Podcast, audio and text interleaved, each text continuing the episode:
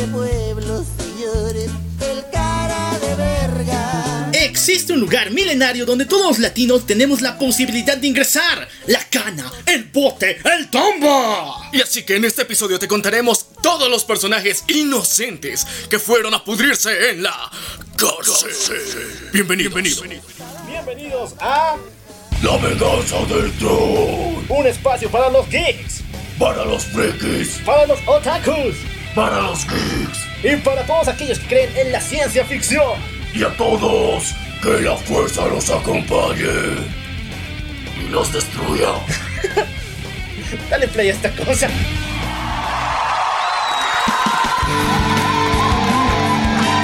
Ah, ese sí es un buen programa.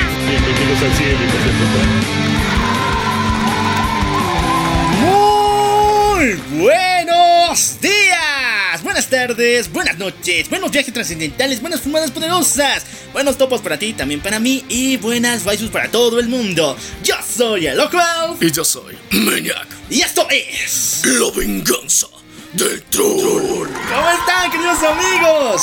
¿Empezamos? No, ya, ya terminamos el primer programa. Sí. Segunda semana del mes de enero. No, tercera, men, ¿Tercera? Sí, tercera. Ah, Estoy bien drogado. Bueno, lo importante es que sí, tercera semana del mes de enero. Gracias por acompañarnos. Y se van a pasar increíble porque hoy tenemos un programa único. ¿No es cierto, Mr. Maniac? Claro que sí, chicos. Ya empezamos una tercera semana. Bueno, este es el tercer episodio del año, así que bienvenidos al cielo, hijos de puta. Bienvenidos al cielo, hijos de puta. Y vamos a empezar un, un episodio algo raro, algo, algo denso, algo hardcore, porque vamos a hacer memoria. Técnicamente vamos a utilizar nuestra capacidad de la memoria para recordarnos aquellos personajes inocentes que fueron a la cana. Sí, chicos. Sí, todos esos personajes que andan valiendo verga, vamos a contarles el día de hoy. Antes, como siempre, tenemos que, recordarles qué cosas están pasando en nuestras redes sociales porque están chingonas, están on fire.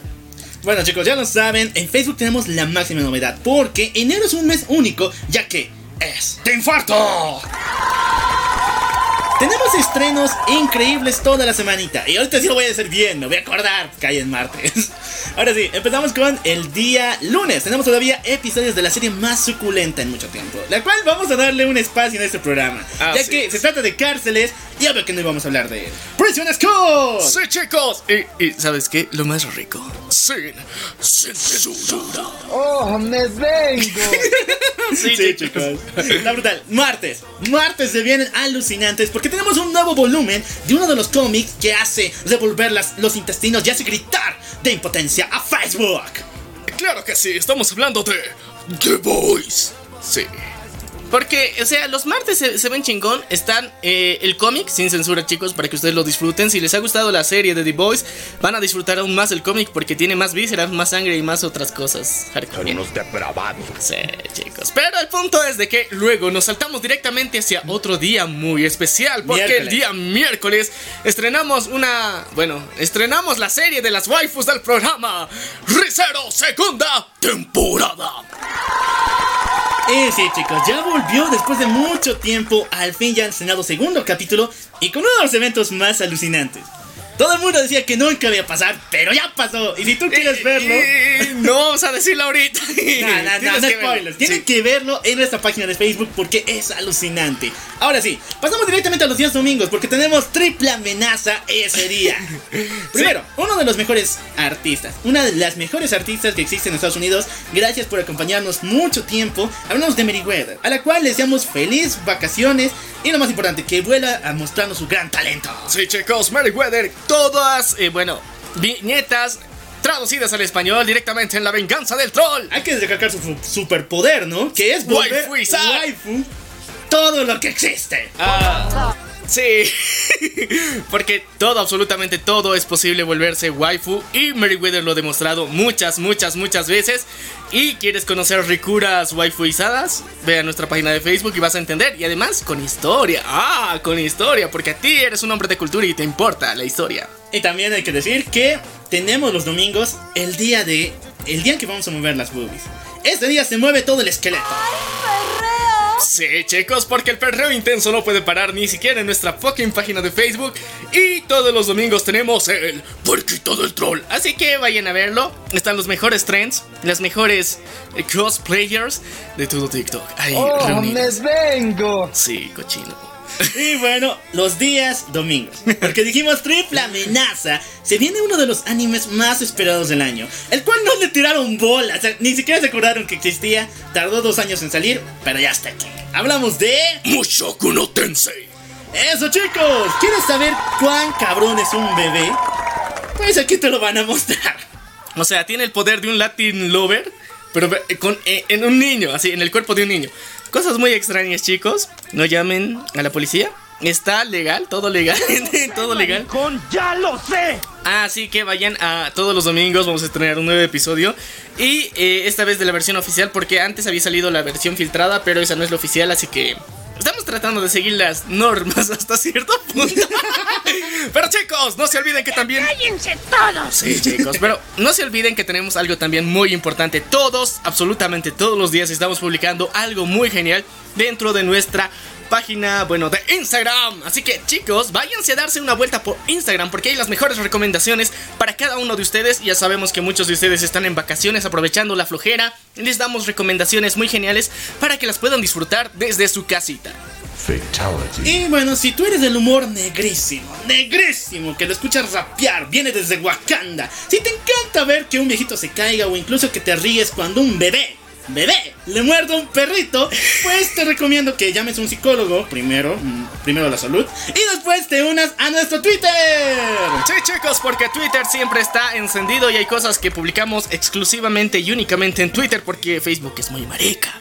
Así que vayan a Twitter si quieren conocer alguna de las cosas más buenardas que van a ver en el día. Pero si tú quieres ser un macho alfa, una hembra omega empoderada completamente, tienes que unirte a nuestro Discord. Un servidor especializado en spoilers, en mamacitas waifus, bandas candentes y muchas, muchas sorpresas. Así que chicos, si, si alguna vez tú escuchas alguno de nuestros episodios y, quieres dar tu opinión así, te, te hemos llegado no sé, al fondo del alma, pásate por nuestro Discord, tienes el link por ahí eh, eh, en la descripción de este episodio para que puedas ingresarlo. Si no es en Facebook, buscas en todos nuestros posts, está el link para que ingreses a nuestro eh, servidor de Discord y ahí nos dejas tu opinión.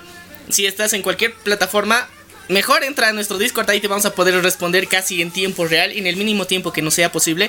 Y eh, vamos a poder interactuar contigo más fácilmente. Así que es para las personas VIP de la venganza del troll. Bienvenidos al cielo, hijos de puta. Pero, pero chicos, tenemos algo que siempre nos olvidamos. Y esta vez lo vamos a decir. ¡Tenemos fucking TikTok! ¡Oh, sí! Es un orgullo para mí, modo aquí.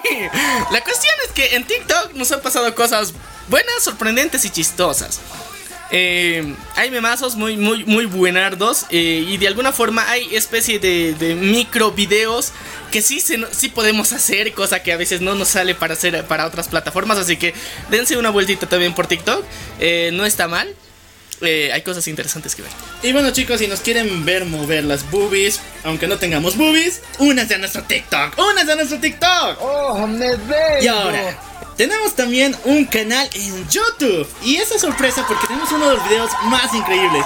Que nos costó un chingo hacerlo, pero está brutal. Sí, y próximamente, más sorpresas. Más sorpresas, chicos. Se vienen cosas más chingonas. Sabemos que nos tardamos con, con publicar cosas así 100% nuevas, originales, reales en YouTube. Pero valen la pena la espera. Así que si quieren tú saber por qué Kirito es un dios. pues date una vuelta por nuestro querido YouTube. Porque ahí tenemos el video publicadísimo.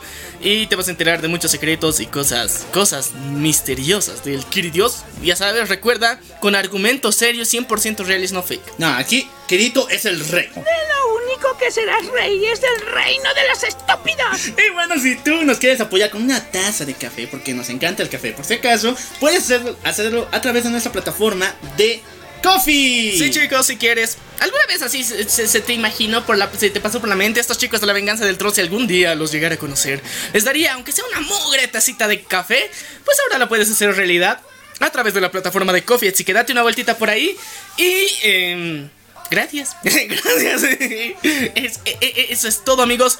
Y ahora sí, chicos, vamos a empezar con uno de los sectores más geniales. Bueno, si tú eres primera vez que escuchas el programa, luego de aguantarte tremendo spam, ahora sí viene lo chido. Ahora sí vienen los chidos, chicos, porque recuerden que la primera mitad de cada episodio es de noticias exclusivamente, así que aquí vamos a contar noticias del mundo geek, freak, otaku y gamer y a partir de pasada la primera hora empezamos como en el tema central que tiene nombre y que da nombre a este episodio. Así que chicos, se viene el espacio de las noticias. Vayan por los cómics de Deadpool Mata el universo Marvel y los de Ve- Venomverse porque son inmundos y vamos a hablar de buenos cómics aquí en el programa.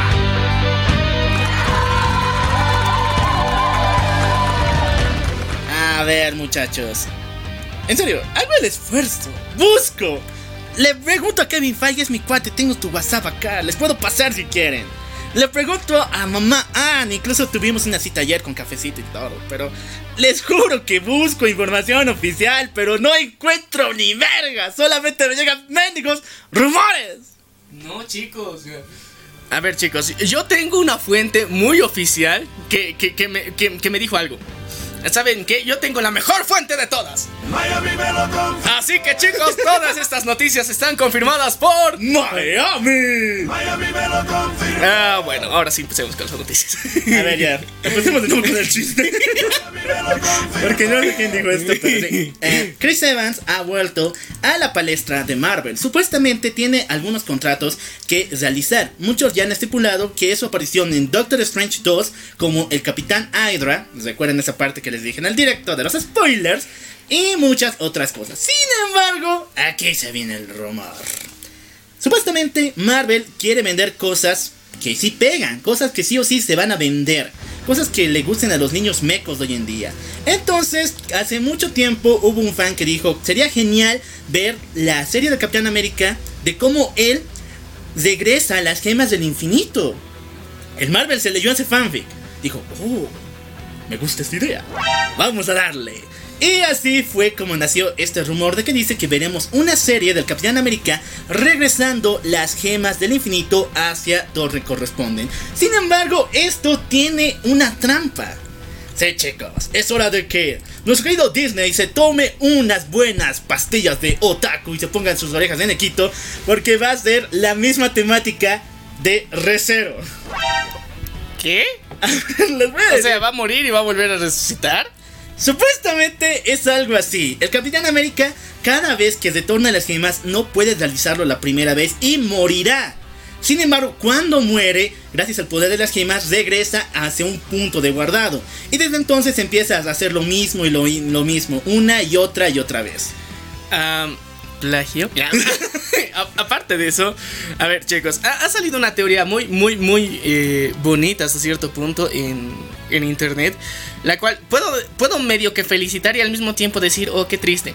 Porque, uno, eh, ya tenemos una, la teoría oficial en la que contaban que Stanley, porque hacía tantos cameos, era porque técnicamente es como una especie de vigilante de... de ¿Qué, qué, qué eran? Es el vigilante, pues el Watcher. The de Watcher. Sí, entonces, eh, aparte de eso, ahora ha salido otra teoría en la que dicen que eh, Stanley tenía que representar supuestamente al Capitán América que de alguna forma estaba vigilando que la continuidad del tiempo siga y por eso aparecía en todos esos lugares. Y técnicamente se dice, rumores vergas, que en Infinity War en, la, en vez de la versión vieja del Capitán América tenía que aparecer Stanley como si él fuera la versión vieja del Capitán América y que él en sí estaba vigilando absolutamente todo el, el camino de, de que la continuidad del tiempo se cumpla. Y eso es por eso hace tantos cameos. Es extraño, es muy curioso, sí, pero la fuente es nada más y nada menos que... Así que solo esto se queda como teoría, chicos. Bueno chicos, vamos a seguir con las noticias de esta semanita porque pasaron muchos, pero muchos rumores. Pero, a ver, a ver, antes, antes, antes de terminar esta parte. Si Chris Evans vuelve o no, sabemos que Marvel depende un culo. Un culo de, de- de los viejos Avengers, así que no los pueden descuidar así, porque sí sabemos que el Cap se supone que ya está viejo. Uno, ya sabemos que va a aparecer en Multiverse of Madness, pero más allá de eso, se ha confirmado también esta semana que va a haber una nueva película de los Avengers, Avengers 5. Y obviamente el Cap va a aparecer ahí. Eso, es- eso para mí es, es la única opción que, que va a aparecer, digamos, eh, que es muy obvia y muy segura. Luego puede ser que haga otros cameos, porque de aquí en adelante es obvio que no va a haber más películas del Capitán América individualmente. Bueno, Pero sí no- cameos. No del Capitán América con Steve Rogers, sino vamos a tener las de Sam Wilson. Que bueno, ya no cuenta como Capitán América. Sí, incluso en su serie. En su serie. le ponen el nombre de Falcon, ¿no? sí, mames. o sea, él no va a ser Capitán América, ya lo sabemos, o sea, todos lo odiamos. Así que todos tranqui, chicos. Eh, ¿qué, qué se llama este, este men? Bucky. No, no el, el- el Falcon, su nombre real, ¿qué es? No me acuerdo. Mira, mira, ni siquiera me acuerdo su nombre. A ver. Sam Wilson. Ah, ya, su nombre en los cómics. Yo pensaba Sí. del actor. Ah, no, Ya, Sam. Sam Wilson, eh, sabemos que él no va a ser el Cap. No va a ser, no es y nunca será el Cap. Y en su propia serie de Falcon and the Winter Soldier nos vamos a dar cuenta de que al final Bucky va a ser el Cap. Ahora, eh, aparte, Steve Rogers ya no volverse el Capitán América en una película individual del Capitán América, sino va, va a ser un cameíto por ahí. Eso es lo que podemos asegurar. Eh, obviamente, Marvel eh, sabe que el Cap, eh, o sea, El Steve Cap. Rogers, Chris Evans está soltero, sin compromisos.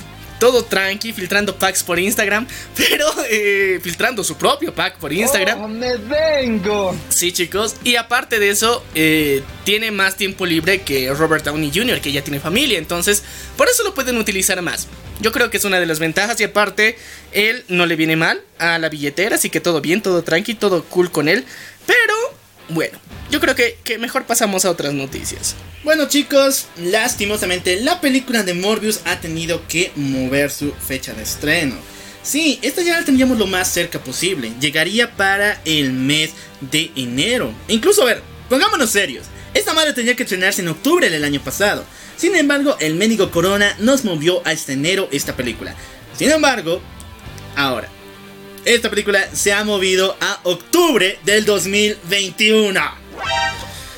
Ay, ya, tenemos malas experiencias con que estas películas se muevan tanto, pero aún así eh, yo tengo la esperanza de que de alguna forma, a ver, ¿por qué le están moviendo tanto? Porque esta película tiene conexión con Spider-Man 3. Nada más por eso. Y con decir Spider-Man 3 ya estás diciendo de WandaVision, Spider-Man 3, Multiverse of Madness, el Spider-Verse. Y Venom. Ah, Ah, Venom una de también, Venom así que... eh, eh, Morbius se está retrasando por una sencilla razón. O sea, técnicamente la película, según yo, yo creo que ya está. Ya está lista. Solamente se la están guardando por obvias razones. Porque, o sea, todas estas películas van a estar de alguna forma conectadas. Y si la sacan a destiempo, entonces no se va a notar la conexión o el hype se va a perder. Entonces les conviene ir y que vayan en seguidillas. Porque recordemos que Spider-Man 3, eh, f- eh, ¿cómo es Homesick? Va a estrenarse en diciembre. Así que tiene que estar relativamente cerca el estreno de Morbius. Ah, ahora se los dejo a su criterio qué, qué conexiones vergas. O si quieren saber la versión de nuestros spoilers de qué va a pasar en Spider-Man 3, váyanse a nuestro Facebook. Tenemos dos directos donde hemos hablado. Uno específicamente del Spider-Verso. Hemos contado todo lo que creemos que se va a venir.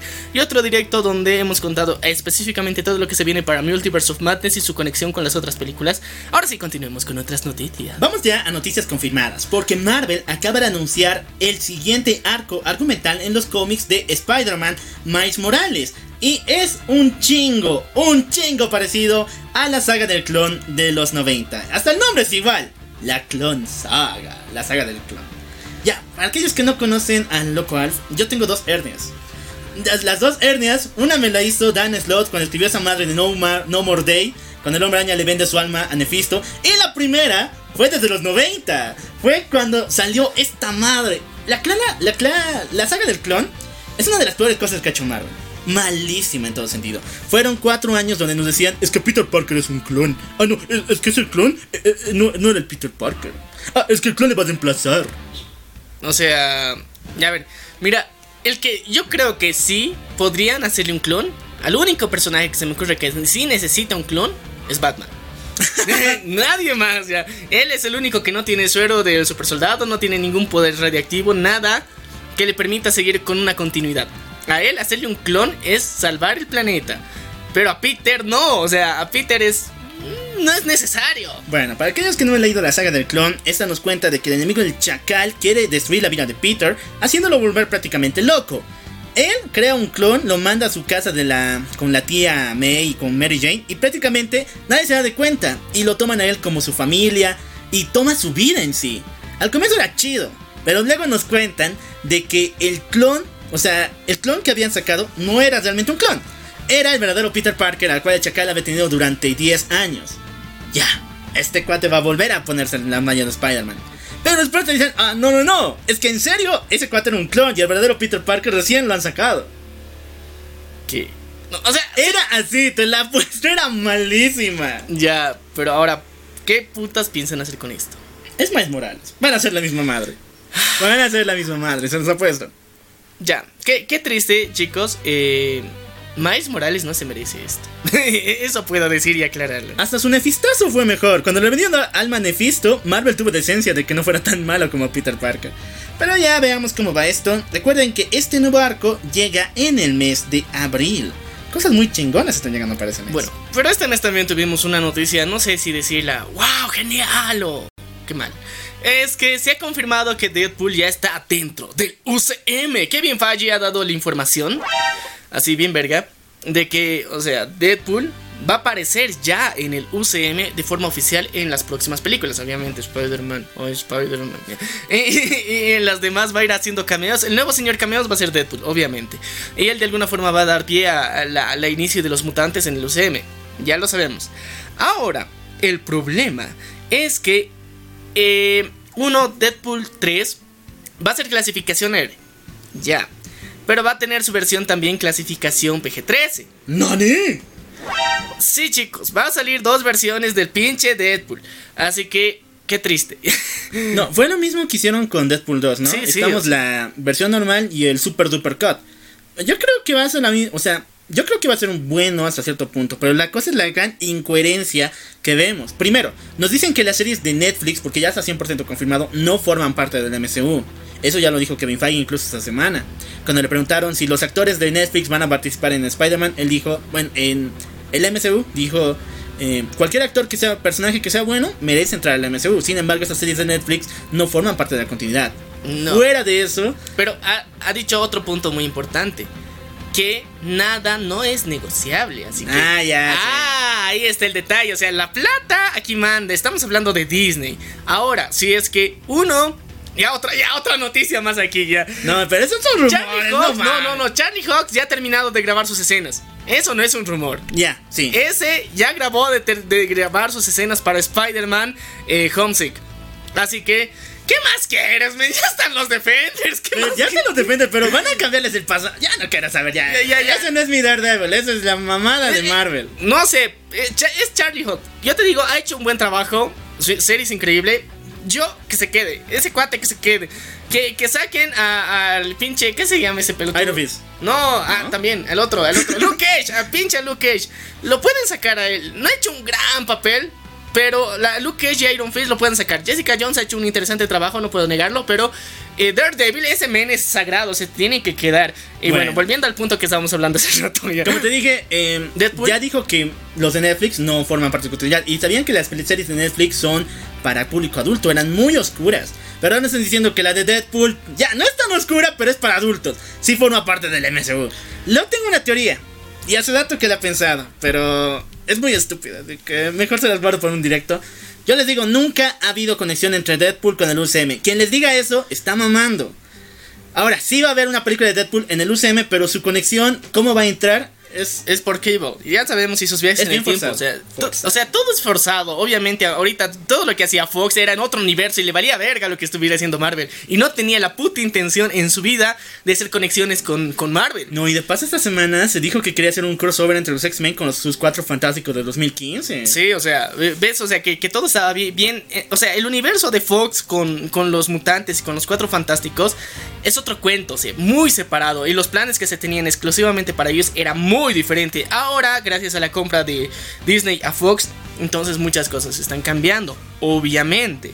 Ahora, que Deadpool tenga dos películas, ya lo habíamos tenido antes, pero aún así la clasificación... eh, PG-13 que, le quieren poner, o sea, va a generar un- una disonancia porque uno, si, si están diciendo que va a haber dos versiones, la versión para niños va a salir en Disney Plus. No va a salir la versión eh, clasificación para adultos. Eso va a salir en su plataforma Star. Que hay que pagar otra cantidad de plata diferente para esa.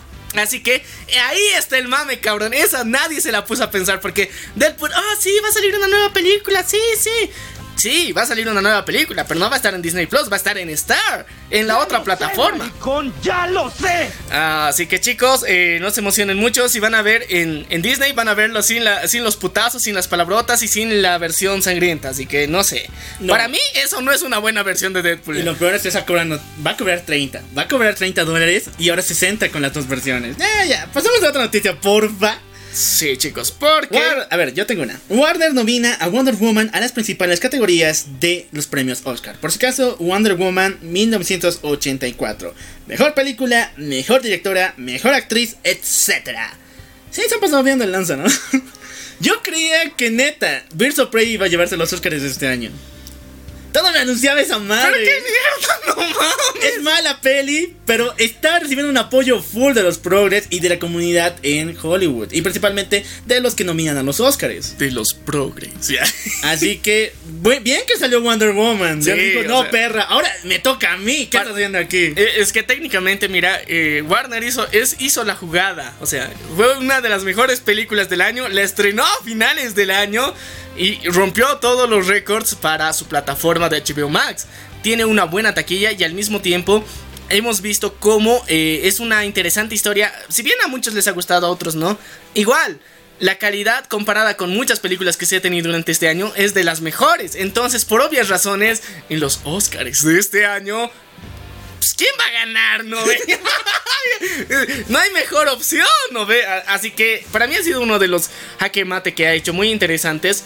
Tal vez Tenet puede ser nominada. No, Tenet tiene que ganar. Tiene que ser nominada. O sea, es buena peli, pero em, tenemos que ser conscientes de que Tenet, por su recaudación, puede ser que la dejen de lado, pero por la calidad de película tendría que estar nominada sí o sí, porque ha sido de las mejores del año también.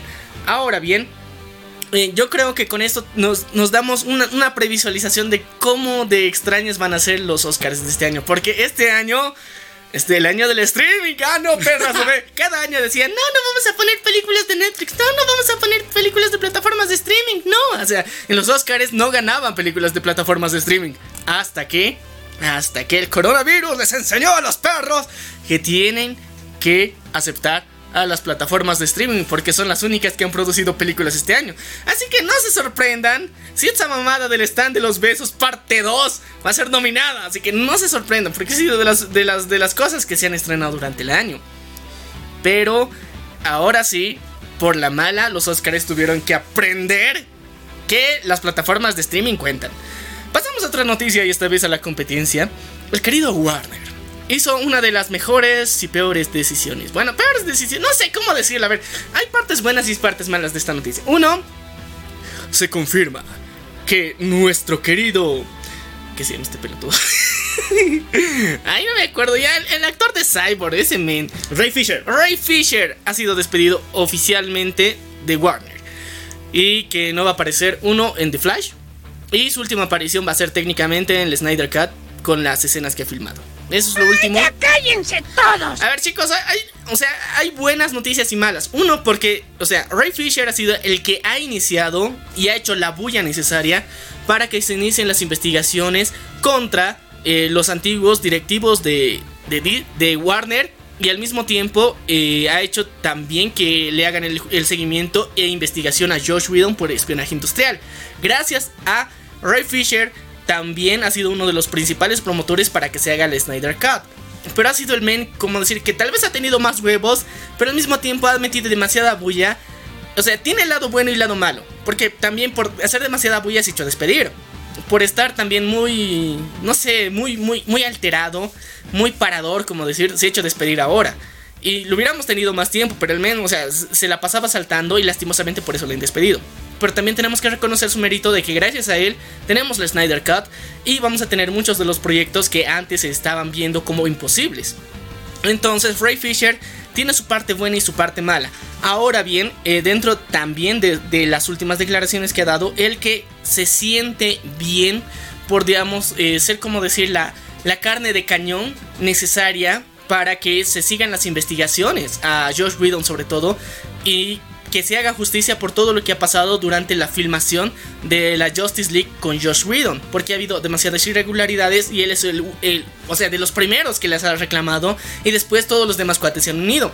Él ha servido ahorita y está sirviendo como carne de cañón. Ahora bien, sabemos que el Walter Mamada que habíamos mencionado en el anterior eh, episodio, Nos- Walter Ham- Hamada, que es el hate. Eh, el nuevo productor de Marvel, de- No, de- director general director de de Warner gener- Entertainment. de Wa- Warner Media. Entonces, eh, es- está el hate ahí, está la pelea, la disputa con ese men.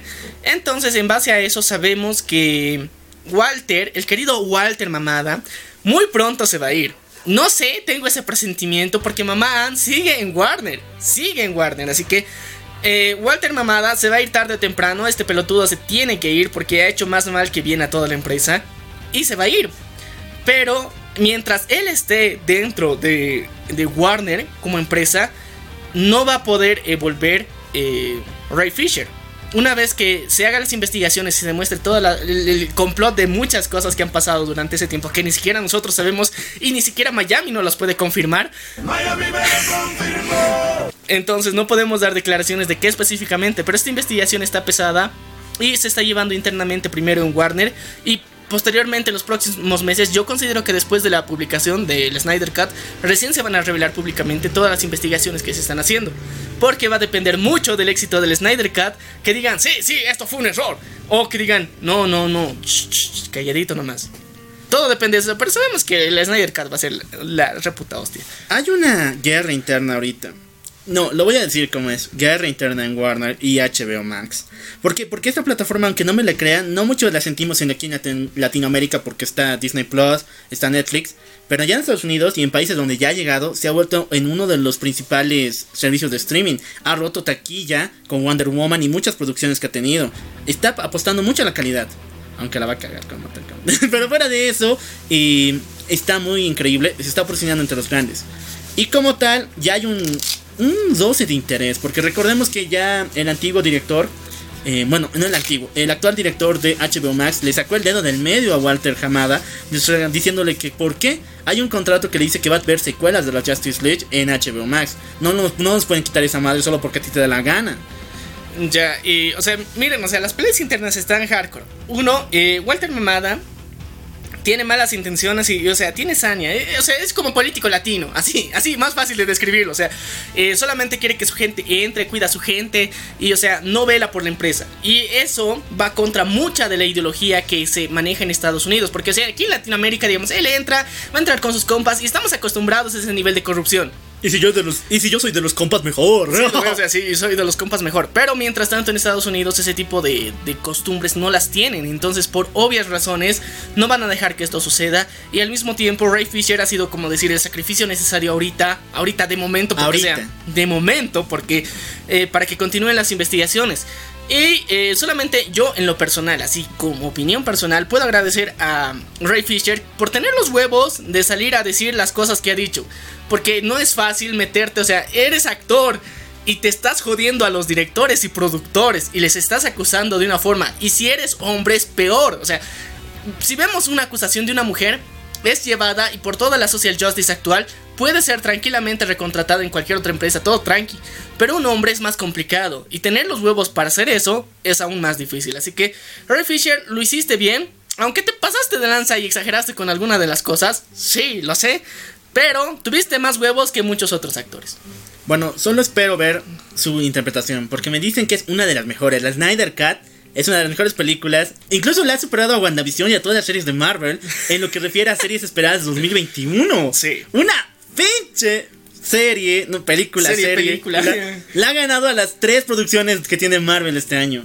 Dios santo, está brutal. O sea, es de las más esperadas. Bueno, chicos, Y no, tenemos que volver a decirlo. Los que tienen que ir a juicio son Walter Hamada, Josh Whedon, Jeff Jones, no se viene ese cuate, y obviamente, este. Ay, no, cara de ese cuate. Ben, Michael Bendis. Ah, chicos, bueno, ahora sí, ya para, para terminar de, de hablar de cómics y todo eso, vamos a hablar de una vez, de, una puta vez, de que. Ya, vamos, a volver a Marvel un ratito ya. Uno, para empezar, eh, Ethan Hawke ha- se, se ha incorporado dentro del UCM. Va a interpretar al principal villano de Moon Knight. Así es, perros.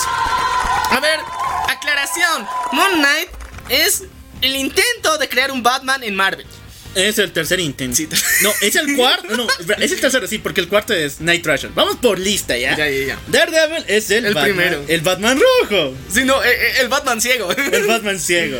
Después está Black Panther. Black Panther, es el Batman gato. Y el después- Batman negro. el güey. Batman- y por último está Moon Knight, que es el Batman blanco. Y Sí. después viene Night Thrasher, el, el otro Deadpool que no me acuerdo. Hay un chingo de plagios a Batman dentro de Marvel. Pero digamos que Moon Knight se salvó de los que había y Daredevil nomás. O sea, Se salieron del foco de Batman. Sí, ah, pero Moon Knight veremos cómo lo presentan, porque hay posibilidades de que lo vuelvan un Batman, así que... Ver. Capaz la caguen, capaz. O No, sea, es que Moon Knight es una de esas series que más espero, pero yo sé que me está esperando y no me gusta. ¿Por qué? Porque recordemos que ah, lo ha publicado en su Twitter o en Instagram, no me acuerdo, el actor Oscar Isaac, nuestro querido eh, John Dameron en Star Wars y nuestro querido Apocalypse en la saga de, de los X-Men. Tiene algo. Ya sea con Kevin Feige o con uno de los productores, pero tiene algo, porque no puede ser posible que le den papeles tan grandes. De ser Apocalypse, pasa a ser John Dameron, el segundo Han Solo, y ahora va a ser el pinche Moon Knight. No me sorprendería que después este sea Silver Surfer o no, es- incluso es- el está vendiendo Beyonder. su Anastasio al jefe, ¿qué más Pero podemos ¿a decir? quién? Esa es la al pregunta. ¿a jefe, al malvado rey rata, a Mick. Ya, pero ya. No, y eso. sí, chicos, ya. Perdón por hacer tanto spam con eso. ya. Me encanta, me encanta. Ya, el punto es de que ya hemos visto muchas de las cosas que se vienen. El pinche Batman blanco que se va a sacar Marvel. Va a estar interesante, honestamente lo voy a ver. Pero ahora sí, vámonos con zona de spoilers, chicos. Porque es momento de. Porque vamos a hablar ahora sí de WandaVision. Así, chicos, ya salieron los dos primeros episodios. Y eh, a ver, vamos a hacer, vamos a dar opiniones personales. Esto, chicos, ustedes la tienen que ver. Ustedes la tienen que ver. Ustedes decidan cuándo verla, pero ustedes la tienen que ver. Y ustedes dan su opinión personal. Y si quieren, nos la dejan en Discord. El punto es de que, en lo personal, a mí como Mr. Maniac, solamente se. No sé, no me parecieron malos los episodios. Hay muchas referencias a las series eh, pasadas. Y se notan las referencias, yo las vi. Pero me parecieron mucho, mucho relleno. Solamente hay ciertas partes, como decir easter eggs, que te dicen lo que va a pasar. Pero en, en lo demás es relleno, en mi percepción. Pero aquí, el señor Loco Alf nos va a mostrar por qué eso es tan importante. Primero, antes de empezar, voy a resumir toda mi participación con esto. ¡Oh, me vengo! Dios santo, qué hermosa serie, estoy alucinando. No me esperaba tal sorpresa. Sabía que iban a copiarse de las principales sitcoms, pero tampoco de tan chingonas. Primero hicieron una copia de la antigua versión de Mi Bella Genio, la de los 50, y después de Hechizada. Bueno, yo personalmente no he checado ninguna de las dos en sus versiones primeras. Las he visto en sus remakes del 2003 y la del dos- la de 1999. Pero de todas formas, estuvo brutal. ¡Increíble! Lo mejor de todo es que fusiona ese aspecto de la sitcom. O sea, como sitcom, está brutal. Pero como historia de Marvel, ahí te deja un sabor a poco. Yo sé que los niños rata de todo el mundo quieren putazos. Putazos a, a toda hora. Es de Marvel, por si acaso, la, la serie. Entonces, obviamente que tiene que haber putazos. Pero aguántate tu, tu testosterona un cachito. Esta serie va por otro lado. Y ese lado es el lado del misterio. Porque hay un chingo de easter eggs. Hay un chingo de teorías que ya se han formulado de qué va esta madre. Y, nosotros ya, ya la dimos hace un mes. Así que si, si no nos creen, ya está en vivo en Facebook ahí guardado como archivo. De que la venganza del troll lo dijo primero. Así que antes de que, de que ni siquiera se haya estrenado esta madre, y nosotros ya teníamos muchas de las teorías que ahora ya están saliendo. Nosotros lo dijimos, aquí somos profetas para estas weas. Pero eh, yo, como lo decía en lo personal, yo esperaba un poquito más de tal vez acción, pero o sea, para mí es mucho relleno. Lo he sentido como Naruto, así mucho relleno. No está mal, no es feo, pero es relleno. Más adelante recién vamos a ver las cosas realmente importantes e interesantes porque, porque hasta ahorita hemos escuchado dos voces que vienen de alguna parte y punto. sabemos qué significa eso, no vamos a dar más spoilers, pero más allá de eso, eh, no aportan mucho. Y son dos episodios, men. Este, este, este, este pinche serie va a tener solamente siete episodios. Siete mogres episodios. Y en siete episodios crees que me vas a contar eso. O sea, ya has perdido dos episodios. Dos episodios, quedan cinco para mostrar todo el misterio, armarlo bien y hacerlo un poco más complejo. En dos episodios no me has mostrado mucho, entonces para mí con eso de alguna forma va medio, medio muy pasiva la cosa. Obviamente la voy a ver, obviamente la voy a ver y más adelante les digo, oh por Dios, valió la pena, esos dos putos episodios valían mucho la pena. Sí, tal vez lo diga, pero en este momento me parecen relleno. Más adelante tal vez cambie de opinión. Bueno, yo te recomendaría, si te encantan las series como las sitcoms, obvio que cheques esta serie, está brutal, si eres fan igual de Marvel.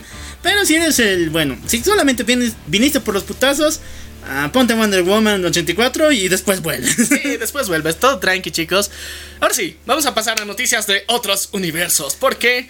El mundo del anime tiene noticias. Así que chicos, vayan por las orejas de Nikito, las colitas intercambiables, porque vamos a hablar de el mundo del anime ahora con un Nico Nico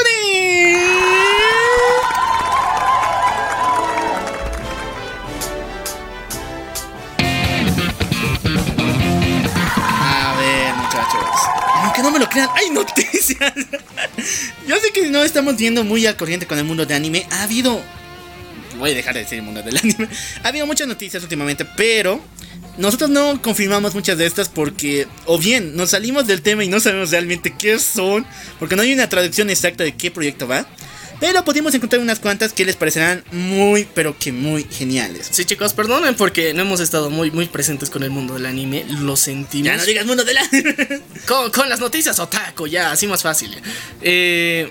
Eh, no, no es a propósito, en serio. Tratamos de filtrar un poco las noticias y para, para que sean algunas que consideramos que les pueden interesar más. Porque, o sea, cada mes salen un culo de animes. Pero significa que solamente el 10% o incluso el 3% o incluso el 1% de esas son buenas. Las demás son como que relleno de, de historias muy chafas. Así que preferimos darles las noticias de cosas que consideramos que tal vez les puedan gustar. Bueno, en esta oportunidad tengo solo una noticia, pero está increíble. ¿Por qué? Aunque no me lo crean, existen producciones originales llevadas al anime. No tienen novela ligera, no tienen manga. Y este es uno de los... Es como volver a los clásicos. Porque en los 90-80 eran así la historia. No tenían que tener una base para fomentar... Bueno, para sobrellevar la historia. Era una idea original completamente llevada a la televisión. Y van a volver. Pero... ¿De qué forma y de qué manera está increíble? ¿Por qué? El creador de Red Zero, Tapei, ya tiene su propia idea original para un anime y ya ha sonado el primer tráiler. Tenemos a Bibi Floating Ice Song o la canción de los ojos de Flow. Está increíble porque esto se aleja de todo lo que ha escrito Tapei. Aunque no me lo crean, Tapei ha escrito dos novelas ligeras, Re Zero y el otro que no me acuerdo que igual tiene que ver con mucha magia, chicas mágicas y prácticamente no hay hombres ahí. Pero, Bibi es una de esas historias cyberpunk futuristas que te va a hacer alucinar y olvidarte de todo para llevarte a un mundo post-apocalíptico y vivir la tragedia en su más puro estado. Si yo he visto muchos, mucho arte referido a esta serie, me di de cuenta de que se parece un chingo a Sky Doll, este cómic legendario que nos habla acerca de robots sexuales que tienen derechos, y yo creo que esa madre va por este lado. Está increíble porque todo el arte te hace ver de que esa serie va por el camino de la tragedia y se ve fascinante.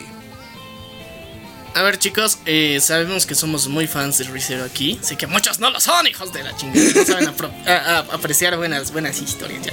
La cuestión es que eh, con Bibi, ya, extraño nombre para empezar, el punto es que eh, está interesante, parece una interesante propuesta y aparte nos está cambiando un poquito la perspectiva de lo que nos tenía acostumbrado Tapei y que esta historia eh, parece que el, según lo que entiendo el prota va a ser la prota. Y eso para mí es un giro muy importante. Porque, o sea, el pinche Subaru ya le ha hecho sufrir demasiado. Ahora le toca a las womans. bueno, en su otra historia también tiene puras chicas, así que más o menos ya sabe tratar mal a las women. Ese pasa de opresores, mendigo. Ya, pero el punto es de que esta historia, uno, se ve, ve bastante interesante. Y dos, eh, tratar eh, temas cyberpunk es un poquito complicado. O sea, ya, ya hemos tenido la mala experiencia de eh, Cyberpunk 2077 para los que tienen consolas antiguas, ya. ya, entonces, eh, a partir de ahora, vamos a ver, digamos, una historia un poquito adaptada en el anime y de una forma más interesante, porque si se han dado cuenta en ReZero, o sea, la forma de la narración de las historias no es eh, muy convencional. Y yo creo que es, esa forma de contarte las historias lo hace más llamativas, más atractivas. Porque a mí en lo personal, ReZero ha sido de las pocas series y después web novels y bueno, novelas ligeras en general, que tienen una forma de narrar muy diferente a las genéricas, entonces no es tan fácil de predecir como la mayoría. Y yo creo que ese es un punto muy importante. Ahora sacar una nueva historia de este calibre directamente, entonces, wow. Directamente a televisión. No hay novela ligera, nada por el O estilo. sea, no hay no hay spoilers aquí. Sí, Vas no a ver directamente lo que tienes que ver. No hay spoilers y eso es lo, lo, lo bueno hasta cierto punto. Porque aquí no vamos a estar discutiendo. No ha sido una buena adaptación. Aquí directamente, puta, qué mamada este episodio. Eso es lo más genial. No sé, me, me parece un buen salto. Ahora sí, tengo un rumor, pero es genial. Prepárate porque vas a brincar del gusto. Chicos, aunque Disney si- sigue todavía con sus pasos de lanzar un nuevo live action de Dragon Ball, Netflix dijo, no, mis bolsillos están sangrando. Si saco esto me voy a morir. Así que canceló sus adaptaciones de Avatar y la de One Piece. Chicos, el pinche Netflix quería hacer Quería hacer algo horrendo con One Piece. Quería traer a un Luffy moreno. Eso lo explicamos cuando dijimos qué empresas tenían los derechos de tales animes para sus adaptaciones live action, ¿verdad? Y dijimos que Netflix tenía las de One Piece y quería sacar un proyecto muy feo, muy darks y muy oscuro en todos sentidos, racista, con Luffy y sus amigos. Pero esta semana se ha confirmado de que Netflix no ha declinado la oferta y más bien le ha dado a vender los derechos a cualquier empresa que se interese en ellos. Pero primero, no están baratos. Sondean más allá de los 4 mil millones. Así que chicos, quien yo creo que va a venir como rata, porque su nombre es eso, es Disney o HBO Max, una de dos. A ver, eh, es buena noticia hasta cierto punto porque, o sea, Netflix en adaptaciones de animes la caga. Anime no le va bien. No, ni siquiera adaptaciones de anime a anime. ¿Cuál es su versión de Senseiya? Ay, no. Es- qué es- esa cagada, qué carajo, o sea. Ah, pero el punto es de que, o sea, de anime a 3D, o sea, eso, eso no es anime. Pero ya, el punto es que sus adaptaciones son una mierda. En anime. Hay otras adaptaciones que las he hecho geniales. Más adelante estaremos hablando de otras cagadas. Pero el punto aquí es que eh, es una buena oportunidad. Ahora bien, eh, no creo que HBO ni Warner pueda comprarla. Porque ahorita están en una crisis existencial muy pesada. Así que eh, aparte de eso, eh, yo creo que Disney es el que tiene más posibilidades de comprarla. Esperemos que la compre. Pero sabemos que le va a meter mucha inclusividad. Pero, o sea, ya digamos que One Piece le puede ir bien. Tiene, o sea, ya hemos visto que ha hecho Piratas del Caribe. Lo ha hecho chingón. Oye, sí, O sea, hecho bien. con esa experiencia, yo considero que puede hacer una interesante adaptación de One Piece. Con eso, yo, yo digo mucho. Pero ahora, con One Punch Man. No, ese lo tiene Sony. Ah, cierto. ¿Cuál es el otro que tiene ahorita? ¿Disney? Disney tiene No, no, no, ahorita el que, las que están en venta. Por eso, está solo Avatar y la de One, One Piece. Avatar, ¿cuál? ¿La leyenda de Aang? La leyenda de Aang. Ah, ya. Entonces, no, qué triste, no, que se la quedan y que lo tienen. Ellos sí la saben tratar bien. Creo que Paramount van a lanzar su servicio de streaming. Algo estaban diciendo de Paramount Plus.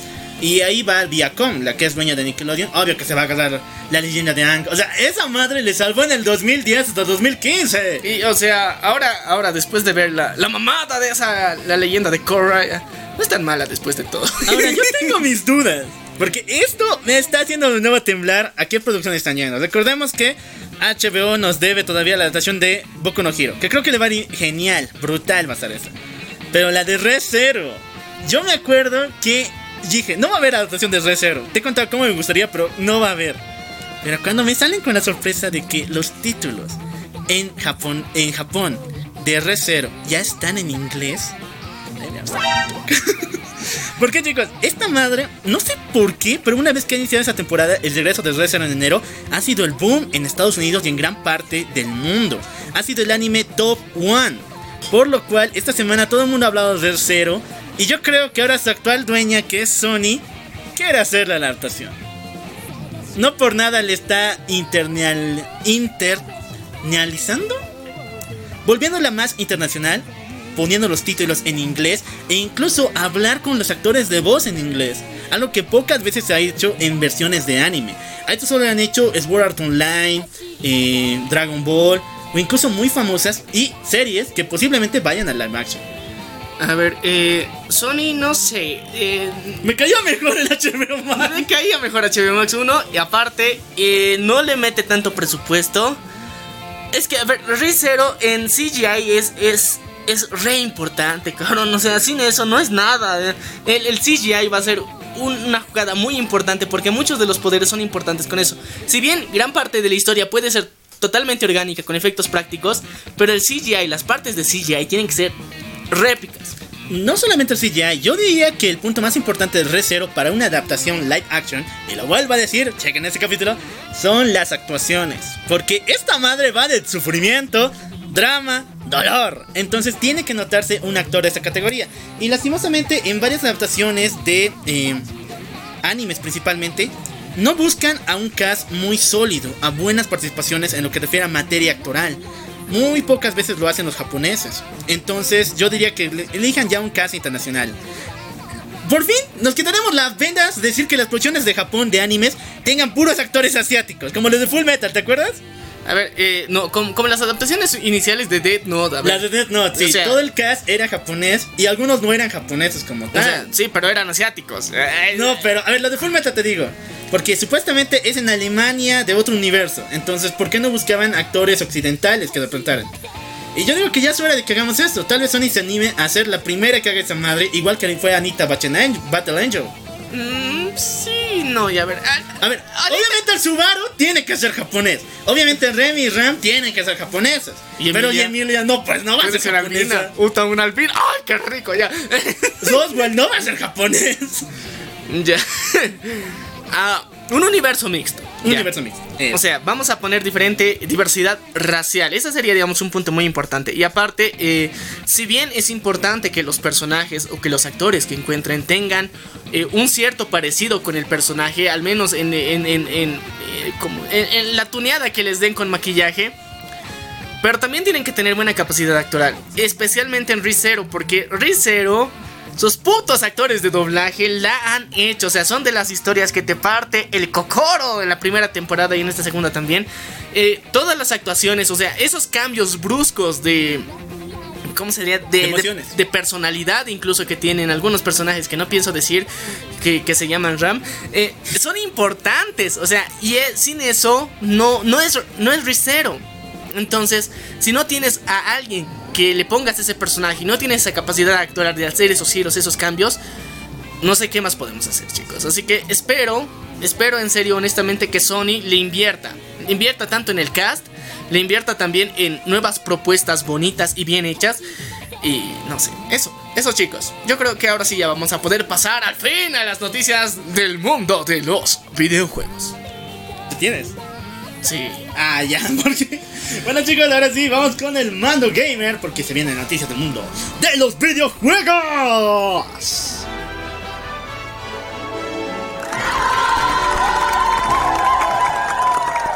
A ver, Mr. Maniac, dinos, dinos, dinos, ¿qué noticias tienes para el día de hoy? Una que le vamos a meter mucho hate. O bueno, también amor. ¡No, otra vez! Mortal Kombat ya tiene nueva fecha de estreno, sí, perros, porque HBO Max decidió que sí, va a estrenarse en marzo, mayo, mayo, marzo. marzo. Ya, la cuestión es que se va a estrenar en HBO Max, uno inicialmente, y dos, ha liberado primeras imágenes. Ahora hay que tener en cuenta dos cosas.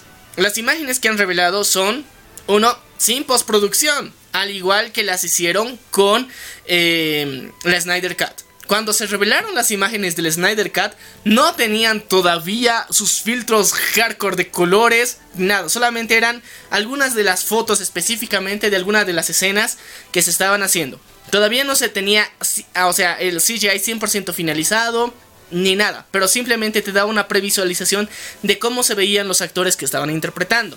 Ahora, para eh, Mortal Kombat específicamente, yo no creo que esté mal, porque comparado con las versiones anteriores, esta mamada, uno, tanto en el vestuario, se ve más pro, más chingón, comparado con las anteriores, y eh, también dentro de los efectos, si bien están básicos, pero son más realistas que los anteriores. O sea, yo, yo estoy comparando mucho con la anterior película, que esa, esa sí fue una mierda.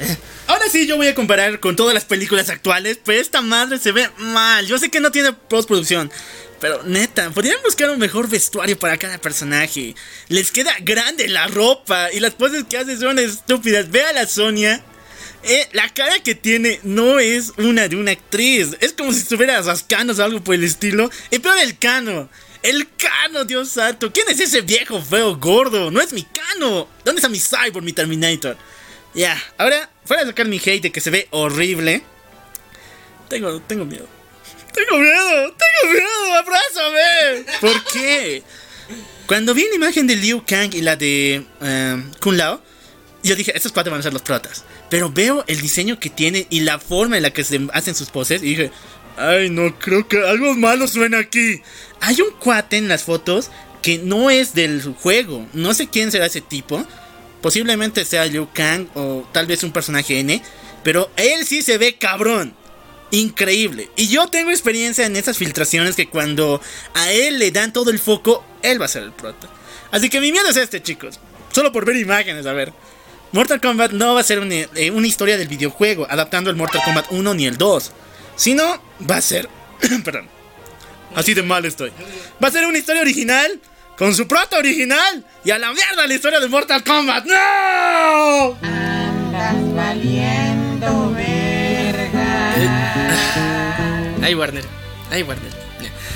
Eh, Ves tanto dolor, sufrimiento, hasta me haces dar gallo, a ver. Ah, Tienes hasta cierto punto razón. Uno, eh, Sub-Zero ha sido para mí una de las interesantes imágenes porque se veía cabrón. O sea, los otros Sub-Zero eran mierda comparado con este güey. ya llegaré a comparar con el anterior. Es que es Sub-Zero, cabrón. O sea, es Sub-Zero. Ah, mira, si Sub-Zero está guaso, significa que Scorpion va a estar aún más chingón. Eso sí. Y Reptile aún mejor. Entonces, o sea, esta familia y estos clanes son importantes el, el outfit que les das. Ahora, Liu Kang y el otro men, no me acuerdo.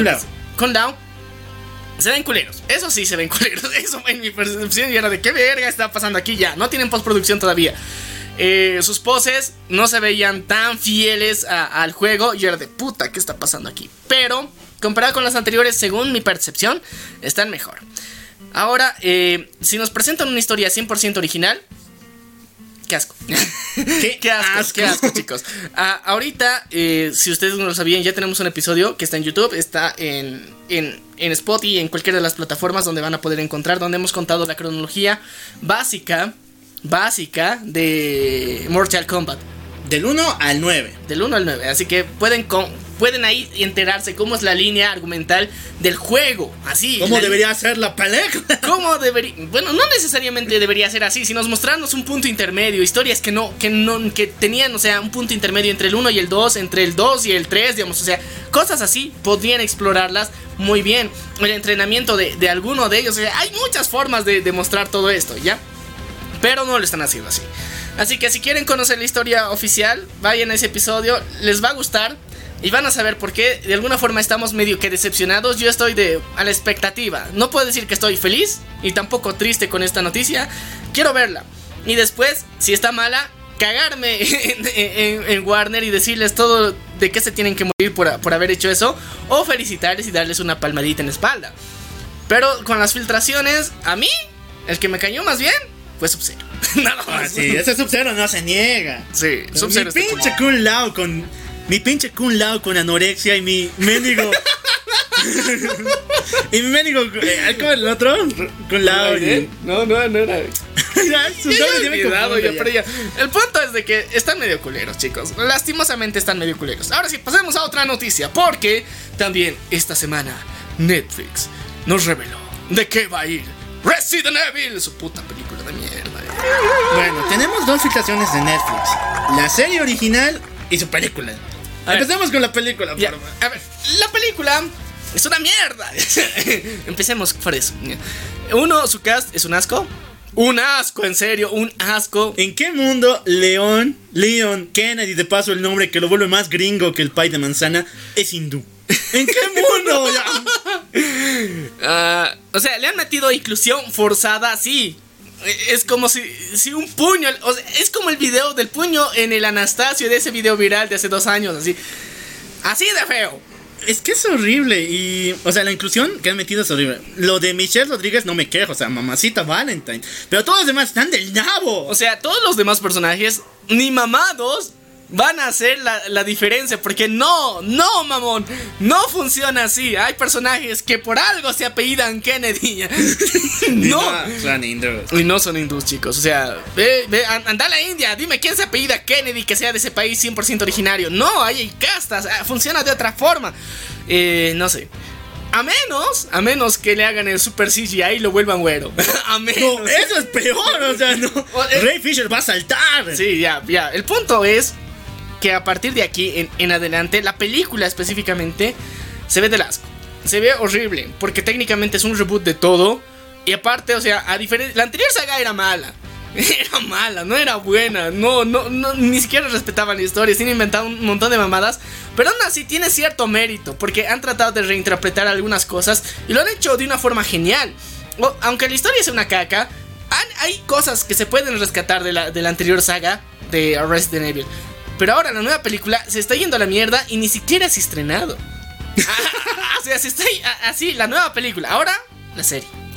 Chicos, hemos recibido los rumores, pero así, bien rumores, que hasta yo lo puedo reconfirmar. Pero Miami me lo dijo primero a mí, así que ya, se los digo. Eh, la serie es una original de Netflix, es fuera de todo el canon del videojuego y de las anteriores películas de Mila Jovovich. Esta va a tratarse sobre las hijas de Wesker. Si no conocen a Alice Wesker, es uno de los villanos más poderosos y uno de los principales dentro de Resident Evil. Él es principalmente presidente de la compañía Umbrella y se vuelve en uno de los mayores enemigos a vencer. Sin embargo, en ninguno de los videojuegos nos han contado que tiene hijas. Lo máximo es una mujer a la cual se ligaba llamada Mia.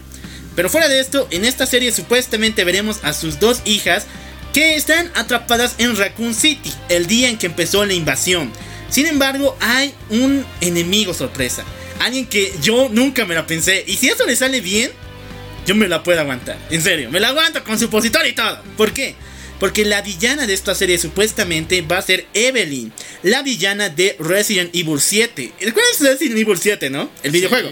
Este videojuego que nadie pensaba que era parte de la continuidad porque no trataba de balas, sino de un cuate sobreviviendo en una cabaña con gente bien loca. Sí, era uno de los peores reinicios, bueno, semis reinicios que ha habido, porque no se trataba de nada del canon, hasta el final, donde sí te revelan que ahí sí es parte del canon. Pero Evelyn es uno de esos personajes que te hacen cagar encima. Eh, toda la actuación que hace en Resident Evil 7, los poderes que tiene de controlar a esas mendigas plantecitas, hace que sea un villano fascinante. Y si ella es la villana de esta serie, yo te compro.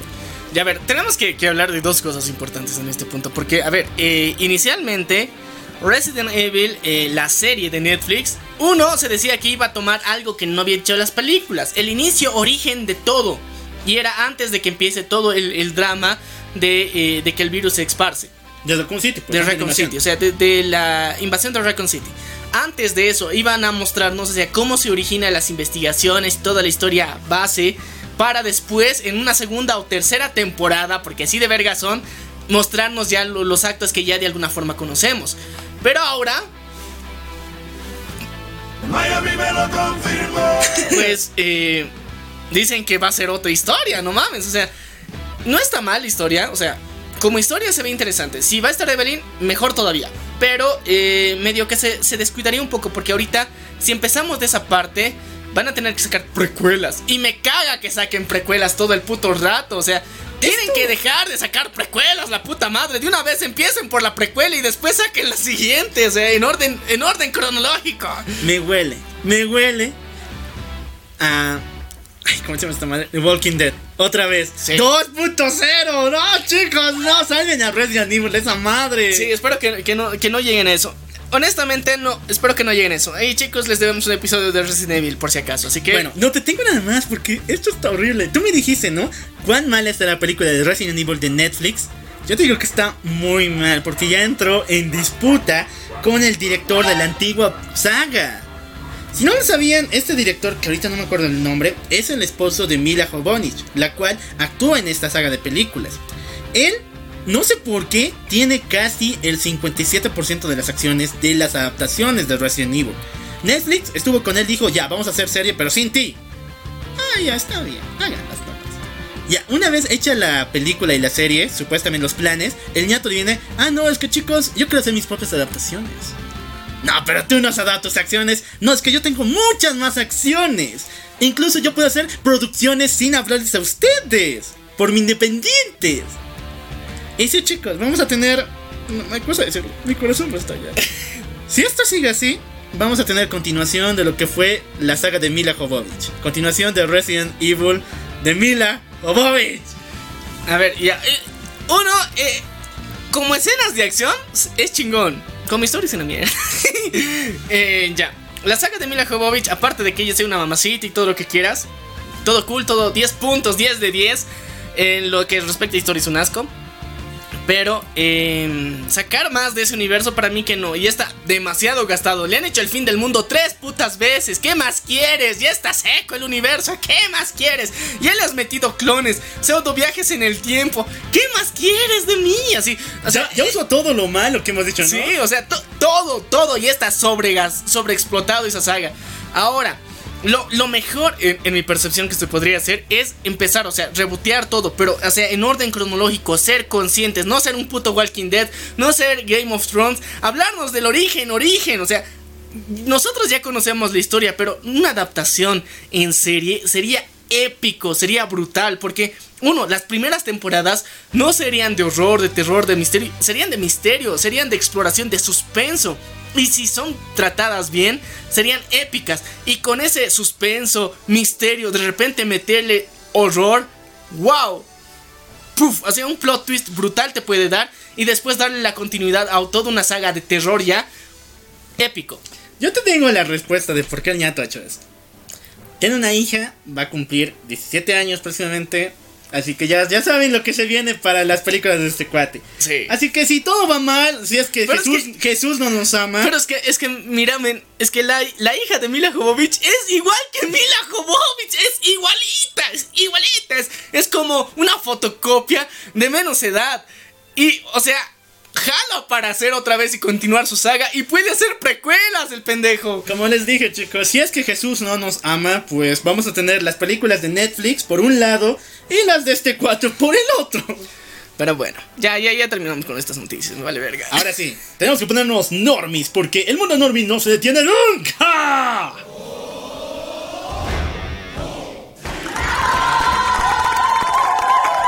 Que de este nuevo proyecto que tiene Paramount, que es Paramount Plus, me ha llegado full información, pero no sabía cuán lejos había llegado. Y estoy llegando bien lejos. Porque ya ha pedido revival de un chingo de series de Nickelodeon. Vamos a tener revival de iCarly, Drake y Joss, Sabrina la bruja adolescente y Zoe 101. Ahora, no sé si estas series van a llegar a volver a ser series. Yo creo que van a ser películas. A ver, eh... Neta, me huele películas. Lo, lo de iCarly hasta donde sé, eh, hay más posibilidades de que sea serie otra vez. Uno, para empezar. Eh, y yo creo que tal vez sigan eh, esa tendencia que ya inició. Y algún día vamos a hablar de eso, pero no es hoy día. De, eh, de esta, de este mi- miniserie especial que ha sacado Disney de High School Musical. Algo así. Ah, sí, no. O sea, esa madre. o sea, sí. es- esa madre, algo así van a querer hacer. eh, y bueno, miren, las series más icónicas que serían Drake y Josh y iCarly, ahorita eh, hay posibilidades de que se puedan volver a hacer, digamos, una continuación. Pero no, no, no va a ser un reboot. Porque uno, los actores están jóvenes, todavía pueden hacerlo. Pueden hacer una continuación. Y uno, pero hay el miedo de que pase con lo mismo que ha pasado con, con Hilary Duff y Lizzie McGuire. Sí, sí, lo que hizo Disney Plus. O sea, querían sacar una continuación. Y uno, primero, la, la autor original le dijo, no, ni mergas esta madre, parece que Disney le quiere ir por el otro lado y no, no voy a participar en eso. Luego Hilary Duff aparece y dice, esta mierda la han vuelto muy, muy, muy suave y no quieren mostrar los problemas reales que tendría eh, que sea Lizzie McGuire en este siglo. Entonces, me cago en ustedes y renunció al proyecto también. Ahora hay posibilidades de que si no presentan un buen guion, eh, es- Drake Bell haga lo mismo. No, sí, Drake Bell es el que más se enojó con este tema. Recuerden que gracias a él se paró la producción de Drake y Josh por ese tiempo. Y fuera de eso, también me estoy diciendo, ¿cómo sería una continuación de iCarly? Es un mendigo show de internet donde no creo que estos cuates estén en la forma de volver a actuar. Miren a Mira Crossbone, nuestra querida Carly. ¡Mírenla! ¡Mírenla!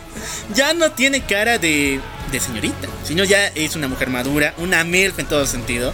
Y no creo que ella pueda volver a interpretar al personaje. ¿En serio que dijiste sí- MILF? Sí. Pendejo ya. Ya, chicos. Es el Jiji renacido.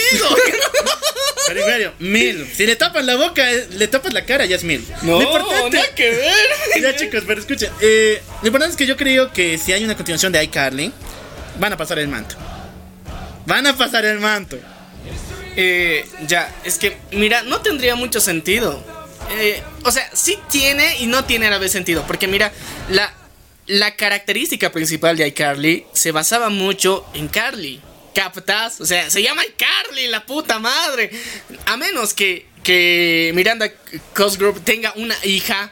Sea igualita, recién. Pero la, la, la changa es, es joven, o sea, ni siquiera llegó a los 30. Está, está, está bien, entonces ella puede continuar tranquilamente. Los que sí están viejos es Drake y Josh. Ya. Para Drake y Josh ya no va a haber Megan. o sea, es, Ya no va a haber Megan. o sea, hay, hay muchas cosas. Mira, Drake y Carly comparten una actriz. ya. Ya, pero lo que sí nos queda claro es que película o serie Sabrina va a volver y al buen camino. Porque la serie que hizo Netflix es buena, sí, pero no es tan buena como para que sea la verdadera Sabrina. A ver, a ver, eh, hay que hablar de, Sabrina de Netflix también, porque a ver, ya ha terminado. Técnicamente ya terminó la serie, ya se estrenó el anterior mes, o sea, todos, ah, qué bonita, ha terminado ya. Ustedes ni tenían ni puta idea de Sabrina hasta hace un poco de tiempo, así que no vengan con mamadas. Aparte ha habido una, bueno, reaparición de Salem, hablando esta vez entonces y también de las antiguas tías de Nickelodeon dentro de la serie de Netflix también. Fue interesante la, la- la conformación y, y confrontación de, de- de estos universos. Ahora sacar una nueva versión es, es suicida inicialmente, porque ya hay una versión actual. Entonces, en la, si quieren sacar Nickelodeon otra versión, tendría que ser ya no orientada hacia el lado darks. No, pues, oscuro. O sea, obvio. esta vez va a ser comedia, obviamente, tipo sitcom. Obviamente, nuevamente, valga la redundancia, pero tendría de alguna forma ese problema de que parecería una competencia directa a lo que recientemente hizo Netflix. Entonces, el nivel de comparación no conviene mínimo, para que se enfríe el muerto, tiene que pasar 5 años. 5 años eh, sería lo recomendable para que recién saquen otra, otra nueva eh, reboot de, de Sabrina. Porque si no, no tiene chiste. Honestamente, no tiene chiste. Y si piensan hacer la continuación de Sabrina, la bruja adolescente en versión adulta, no, no, no jala. O sea, tenemos hechizada. Y con eso me basta. Sí, bien dicho. Así que sí o sí, esto es pasar el manto. Bueno, fuera de eso, también se viene para Netflix, pero obvio que va a ir para Paramount Plus, este futuro proyecto, esta película. House, la película. Yo no me la creí, la primera vez que escuché de esta madre, dije, no mames, esa- esto se estrenó 2019. Pero ha quedado un fandom tan grande, tan gigantesco, que todo el mundo sabe de qué estamos hablando, de Loud House. Una de las mejores series de Nickelodeon, sí, aunque ha dado mucha polémica, ya que su director ha sido acusado muchas veces por, ya saben, que las manos indiscretas. ¡Oh, me vengo! Pero fuera de eso, ya hay película. Y va a ser brutal, porque estos chicos se van a ir a Europa de vacaciones y van a descubrir que son parte de la aristocracia escocesa. Eso me suena parecido a la película de Garfield. Esa película fue mala. Claro, le tengo fe a Loud. Siempre he sabido cómo hacer, porque a diferencia de muchas series gringas, De Garfield. Loud House, Loud House es una serie europea, es eh, inglesa. No sé por qué la adaptan en Gringolandia, pero es inglesa. Es que es más fácil utilizar clichés ajenos. Y es inglesa, entonces me gusta mucho su humor, maneja de muchas maneras y obviamente que quiero ver esa película, la cual se vendrá para el mes de nota. Pero próximamente se viene, ya hay imagen oficial. Mm, Ya chicos, o sea, eh, Paramount se viene interesante. Aparte, eh, los proyectos de Nickelodeon están interesantes y sabemos que ahorita con Netflix son bien compitas. Y por eso ha sacado ese pinche Bob Esponja ya. Así que esperemos lo mejor. O sea, yo ahorita tengo fe en Drake y Josh como una continuación. iCarly no lo veo muy práctico, muy fácil, eficiente, pero ok. Hablando de, de, de estos, de estas nuevas temporadas que quieren sacar. De Soy 101, ya, hagan, soy- hagan lo que sea con eso. Esa madre no quiere hablar, genera traumas y luego van a decir liberen a Britney.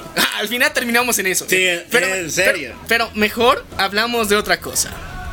Sexo en la ciudad. ¡Ah! ¡No mames, perro! Ma- ma- marrano. A ver, chicos, eh, los que los que son Menores, por favor, retírense. Ya, mentira, No, es que me acuerdo que era así. Me a ver. acuerdo que era así. Pero, pero, Es a que ver. esta madre es una de las peores.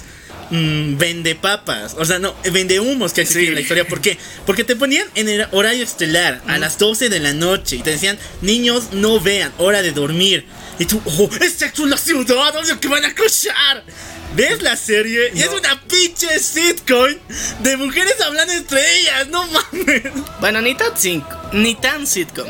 Pero, a ver, eh, Sexo en la Ciudad tiene un plus muy interesante de que ha, ha mostrado y ha sido un icono de la moda en todo el mundo. Y también tiene, aunque no me lo crean, dos películas. Dos películas. Ya, la cuestión es que esta es una de las franquicias más rentables, más guasas, más hardcore que tiene.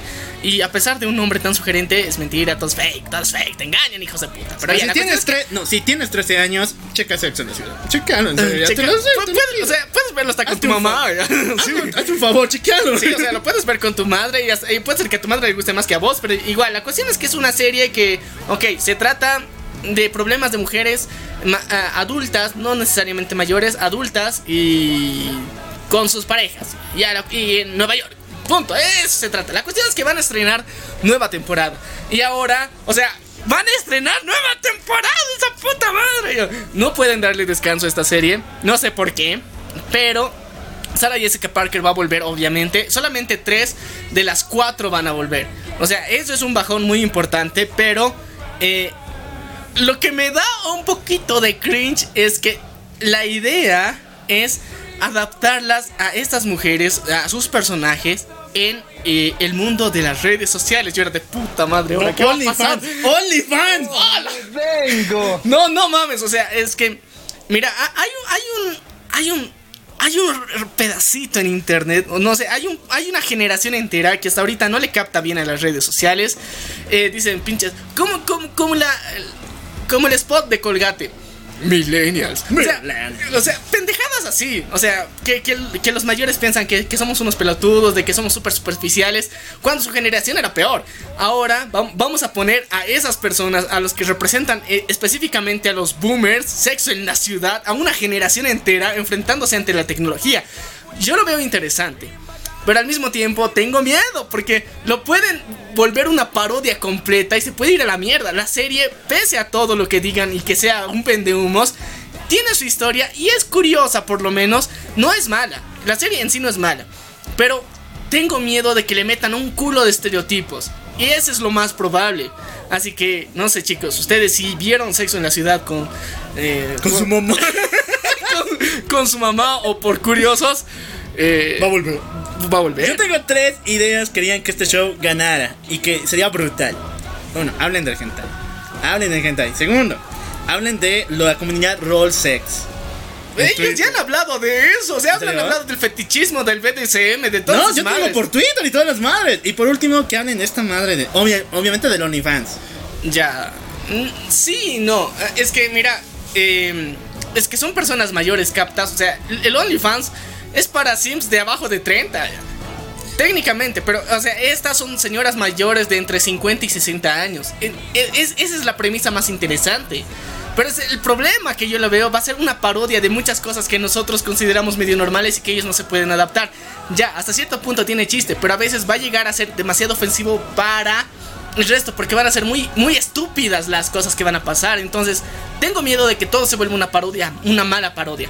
Pero al mismo tiempo tengo la esperanza de que los guionistas tengan cerebro y que hagan una adaptación y que muestren de verdad que toda la tecnología y todos los avances que hemos tenido hasta ahora y, esta generación que nosotros ya podemos disfrutar de muchas cosas no está en sí mal, sino simplemente los otros pelotudos no se saben adaptar y que lo muestren de una forma coherente. Y, o sea, Sexo en la Ciudad tiene esas dos posibilidades, de irse a cualquiera de los dos extremos, de ser una parodia de mierda o de ser algo reflexivo, bueno y al mismo tiempo con cierto tipo de comedia del pasado, pero sin llegar a caer en completamente en lo absurdo. Así que, bueno, no sé, ¿tienes más noticias? Ya lo saben, chicos. O bien un parodia o, o si no, una. Un- un- un- un una copia de Sex Education.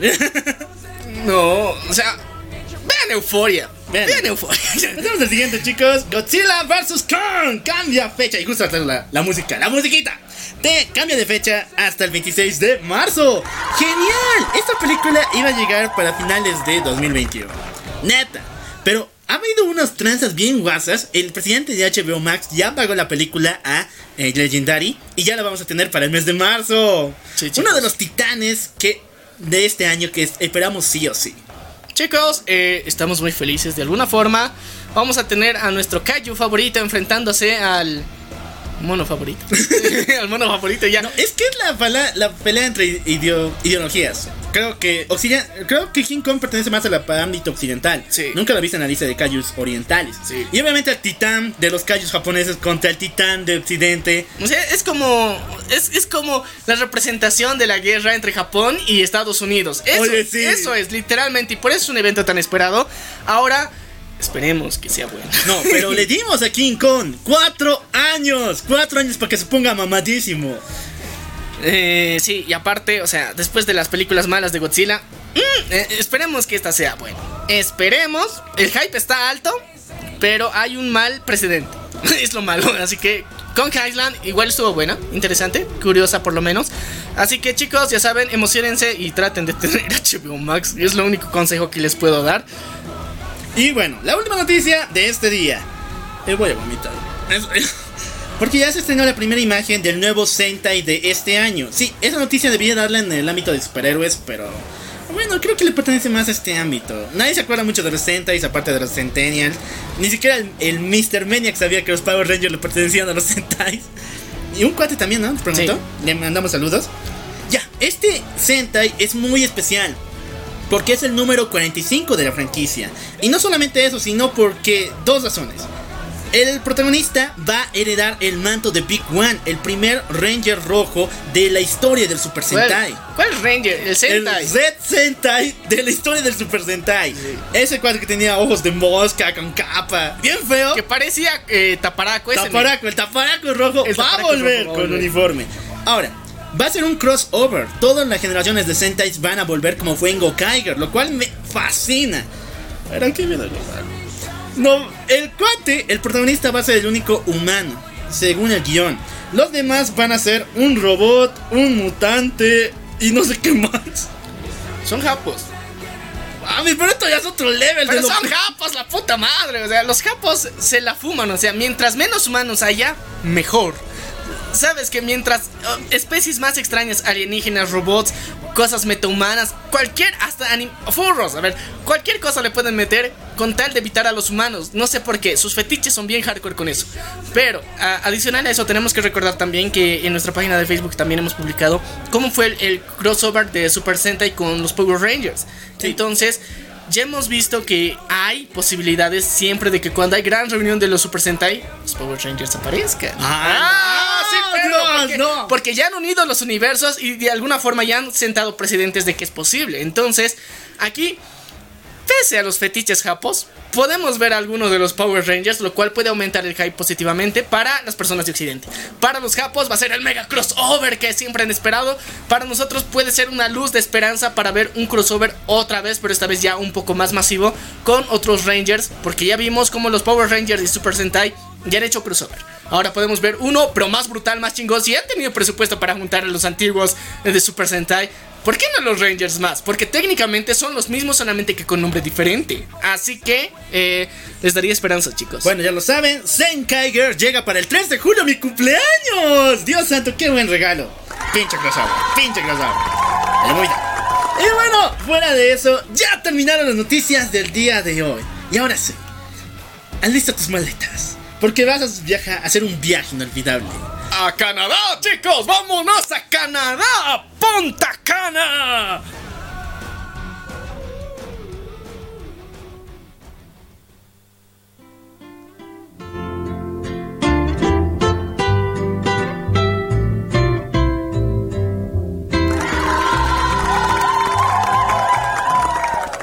En la cárcel es uno de esos destinos que no le dese- deseamos ni a nuestro peor enemigo. Sinceramente a ninguno de ustedes les deseamos. Sin embargo, en la ficción es motivo de chesta y burla por donde sea. a ver, se han hecho muchos tópicos de la cárcel. Primero, no te caigas. No, mejor No, que no se te caiga el jabón. Sí, Si no le he entendido a eso es porque... son muy inocentes. Segundo, tienes que dormir con un ojo abierto. También es eso, lo mismo referido con el otro. Y obviamente que tienes que poner los puñales o las limaduras dentro de los pasteles de cumpleaños, ¿no? Son normas básicas de cómo entrar y sobrevivir a la cárcel. Chicos, eh, y por eso el día de hoy vamos a contarles, pero o sea, de una forma muy especial. Personajes añorados que terminaron en la cárcel por, por pendejadas. Así que vamos a empezar la lista con uno de los animes que estamos transmitiendo actualmente directamente en nuestra página de Facebook. Todos los lunes a las 6.30 se está publicando un episodio sin censura de Prison School. Bueno, si han visto la serie ya sabrán de qué va. Prácticamente en esta existe una... Una colonización, ¿no? No, a ver, a ver, un dominio feminazi. A ver, vamos a, vamos a tratar de no dar muchos spoilers. Ya, chicos. por ¿Por qué? favor. Porque Voy a intentar. Vamos, vas a intentarlo. La idea es que todos ustedes vayan a verlo. El punto es aquí, vamos a dar un resumen. Esta es una escuela exclusiva de mujeres. Solamente hay mujeres. Entonces, un cuate latino parece con mentalidad latina. O sea, aquí ha pasado. Vamos a contar anécdotas. Porque eh, en, en Bolivia, donde nosotros vivimos, existen los liceos. Y a diferencia de en otros países, los liceos son específicamente, bueno, eran específicamente exclusivas para mujeres. Eran colegios de mujeres. Si escuchabas el nombre de algún colegio que empiece con liceo algo, era un colegio exclusivo de mujeres. Pero eh, con el tiempo lo volvieron mixto y demás madres. Pero entonces, este era como un liceo para nuestro contexto, donde solamente eh, eh, eran pura mujeres. Pero siempre existe el cuate vergas que dice, ok, ¿qué tal si yo porque me siento medio medio feo, medio medio chato y demás y medio que no tengo esa capacidad de comunicarme con las mujeres. ¿Por qué no me esfuerzo a mí mismo y me vuelvo un Latin lover, o sea, un fuckboy y me inscribo en el colegio de mujeres? Y eso es lo que pensaron cinco cuates y decidieron irse específicamente a un colegio de pura mujeres. Eso es la premisa de Prison School. Fueron a, una a un colegio de pura mujeres con el único objetivo de ser fuck boys. Eh, buscarse los Latin lovers, ligarse a todas las que pudieran. Esa fue la idea principal que tuvieron. Pero, como dice el Chapulín Colorado, no contaban con la astucia de estas womans, porque ellas generaron un comité especial, en el cual, como dijeron, ok, el director dijo, desde este año vamos a permitir que hombres entren al colegio. Y ellos dijeron, "Ah, no, eso viola nuestros derechos. Vamos a crear un comité de feminazis, las más potras indomables. Y vamos a, de alguna forma, eh, crear una especie de comité especial que esté vigilando a esos hombres opresores. Y eso es lo que precisamente hicieron. Ese comité especial encontró que uno de estos pendejos estaba queriendo hacer algo malo y los atraparon a todos. Y como todos los hombres, por decisión divina, eran supuestamente los opresores, a todos los meten en una cárcel que estaba dentro del colegio. Y algunos de ellos eran completamente inocentes y no tenían ni, ni siquiera la menor intención de hacer alguna maldad o de ser los pervertidos del día. Ellos simplemente querían estar en una escuela normal, pero por culpa de sus compitas, todos van a la cárcel de forma brutal. Y aquí pasan cosas muy chistosas y ricolinas, pero el punto es de que algunos de ellos eran completamente inocentes y por culpa de eso llegaron a la cárcel del colegio. Bueno, ahora sí, nuestro personaje que ingresó a la prisión y qué lección también nos da para sobrevivir es Kiyoshi de Prison School. A ver, ¿qué lección aprendes de este cuate? Yo solo me acuerdo una. No checar a las mujeres mientras se bañan. Eso. A ver, eh, ah, es, es una lección importante. Uno, no ser fisgón. No ser un pinche fisgón. No ser un boyerista de mierda. Porque te puede cobrar factura en el contexto equivocado. Si hay una feminacia ahí, ya sabes que te va a poner en cuatro. A menos que seas masoquista, hazlo. ya. si eres masoquista, hazlo. Adelante, te va a gustar. Pero si no eres masoquista, te va a doler en el alma. Y aparte, podemos ver otras lecciones que Kiyoshi tiene dentro de esta serie. Que son siempre ten un buen compa. O sea, tú eres mi hermano del alma, realmente un amigo. Es- es- es- eso se cumple aquí porque, en serio, es tan importante tener cuates 100% reales, no fake, porque sin ellos no hubieran podido estos cuates sobrevivir. Siempre tienes que tener un plan. Puedes ser inocente en todo lo que quieras, pero tu capacidad de adaptarte a la situación es importante. Y dos, si uno de los guardias, aquí, las guardias de seguridad, te quiere sobornar con tratos eh, cachondos, cede, ha- hazlo, hazlo. O sea, e- es la única opción, Choco. O sea, no te resistas. Esa es la mejor lección que podemos tener de Prison School. Si tienes una guardia de seguridad, la cual quiere contigo o quiere que le des un poquito de cariñito, no huyas. Te va a encontrar. Técnicamente estás en la cárcel, perro, así que te va a encontrar. Bueno, a mí ponme la. Puedo dar unos cuantos spoilers. O sea, solo voy a decirlo, no voy a explicar. Ya. Spoilers, perra. Ya, chicos. Mi, dos lecciones más.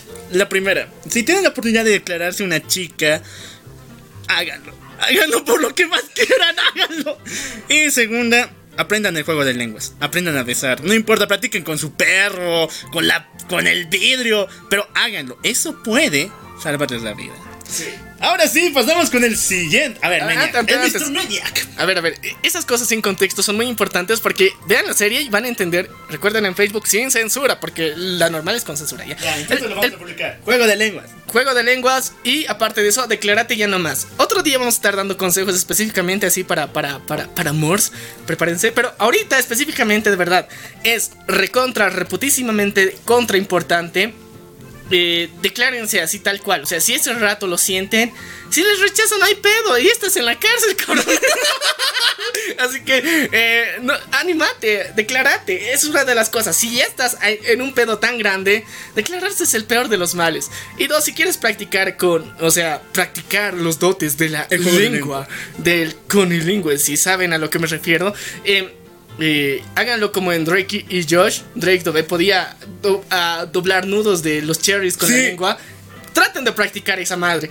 Van a, van a tener hacks vergas. O si no, eh, traten de, de limpiar la caja de, de Nusita. Sí. Sí, o sea, de, de- de esos dulces que vienen en plastiquitos así, límpienlos así con la lengua. No utilicen absolutamente dedos, manos, absolutamente nada. Solamente con la lengua. Hacks, vergas para sobrevivir en la cárcel con una guardia de seguridad cachonda. Ok, y ahora sí pasamos con el siguiente. Hablamos todavía del mundo anime. Hablamos del anime. Bueno, pasamos con Ganta Shinoki de Deadman Wonderland. Si no saben de qué es esta serie, la tranca por Fizz. Spoilers, perras. Porque aquí se vienen los spoilers. A ver, chicos, ¿qué onda con Deadman Wonderland? Deadman Wonderland es una de esas series que nos habla acerca de que existe una raza extraña que puede manejar su sangre como armas. Sí, eso suena bien estúpido y obviamente que provoca hemorragias. Pero, pero, pero, pero, pero- chingón. Aparte, e- eso es la precuela a Tokyo Ghoul. ¡Ah! Ah, eso no te sí, lo ¿no? sabías, perro. Pero, pero sí, chicos, a- aquí vemos, es una historia especie de post-apocalíptica porque técnicamente todo se va a la mierda. Y hay un pobre cuatecito aquí. Bueno, este tipo era inocente, no hizo nada. Ganta fue a su clase normal, pero de la nada un tipo con máscara entra con una metralleta y se mata a todo su curso. No sé. Entonces. O sea, le- les quiso copiar a los gringos, ¿no? Oye, sí, no. Desde, a ver, ¿qué año fue? 2004, desde 2004 estamos con estas madres de tiroteo.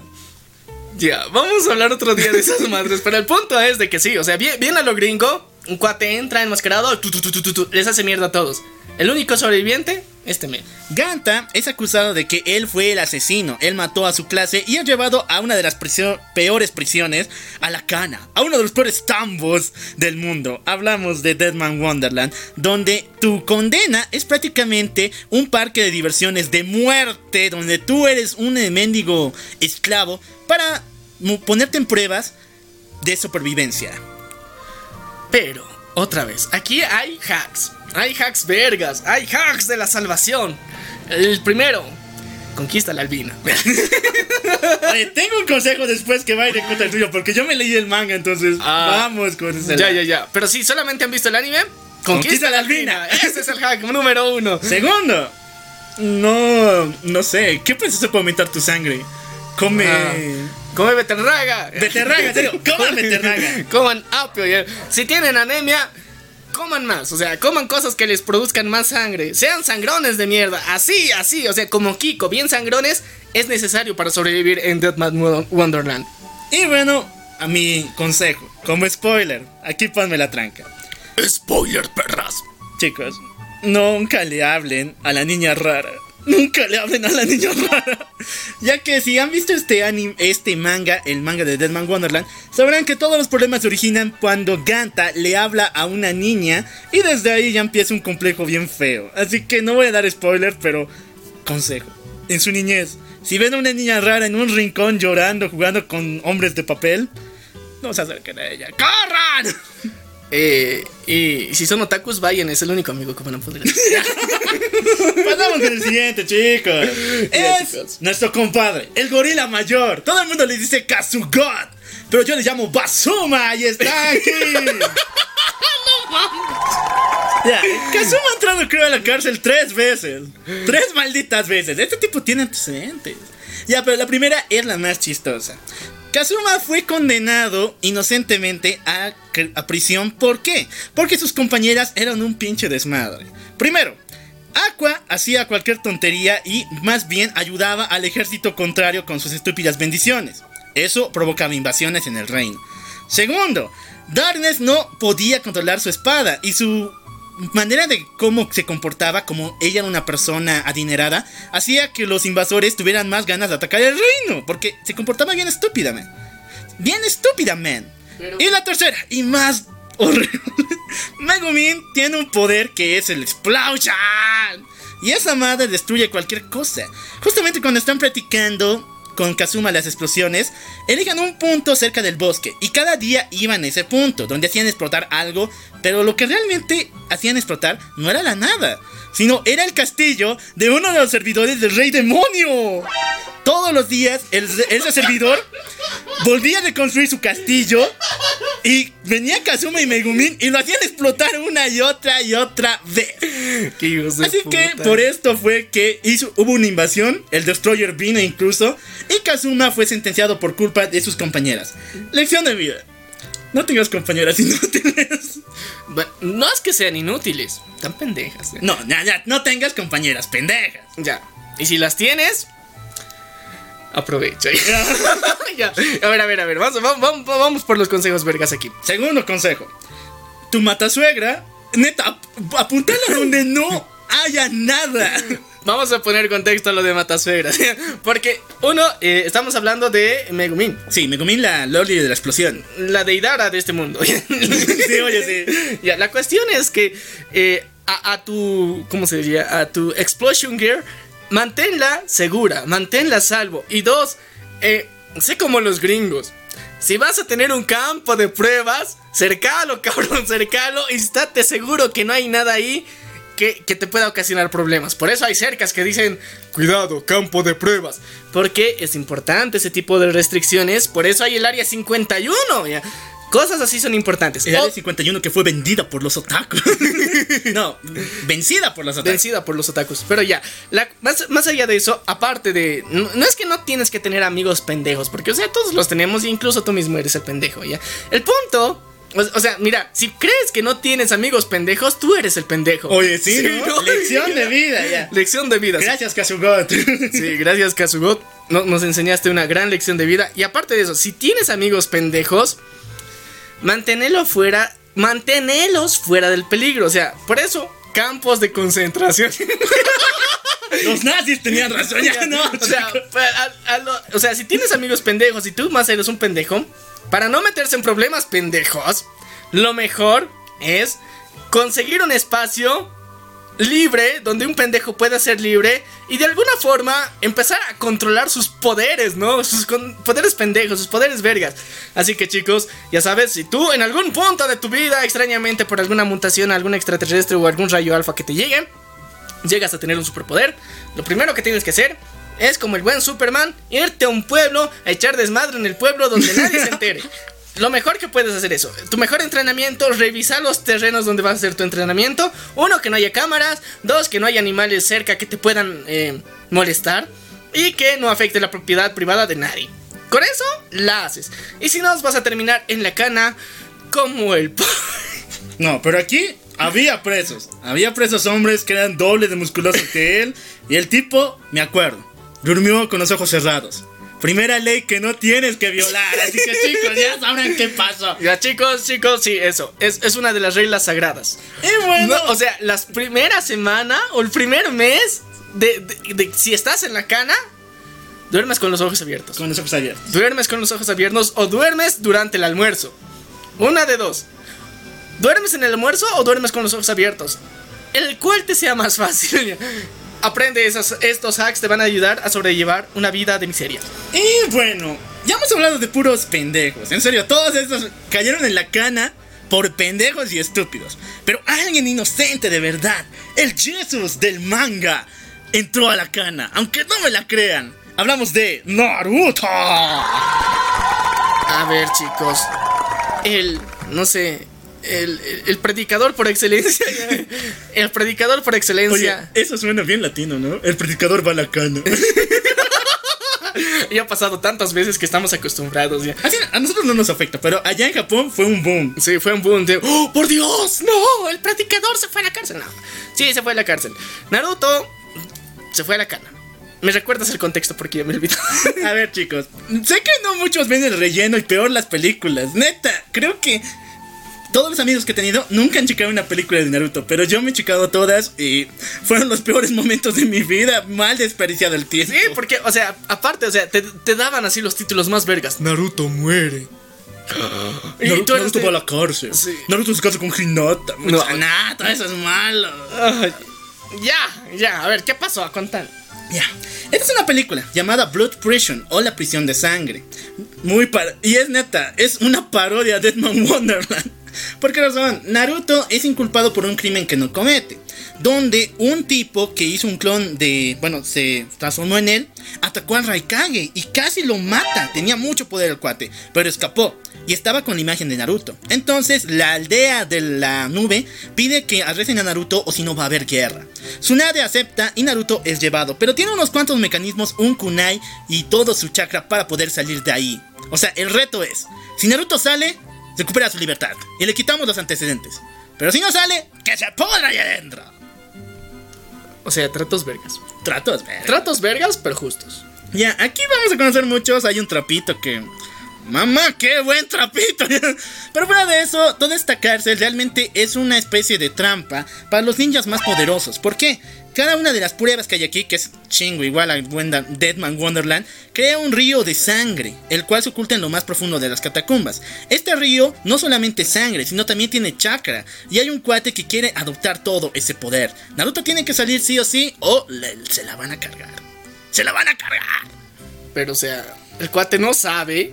Nah, el no pendejo que ha copiado tiene una especie de chakra infinito del QB. Y bueno, obviamente sale.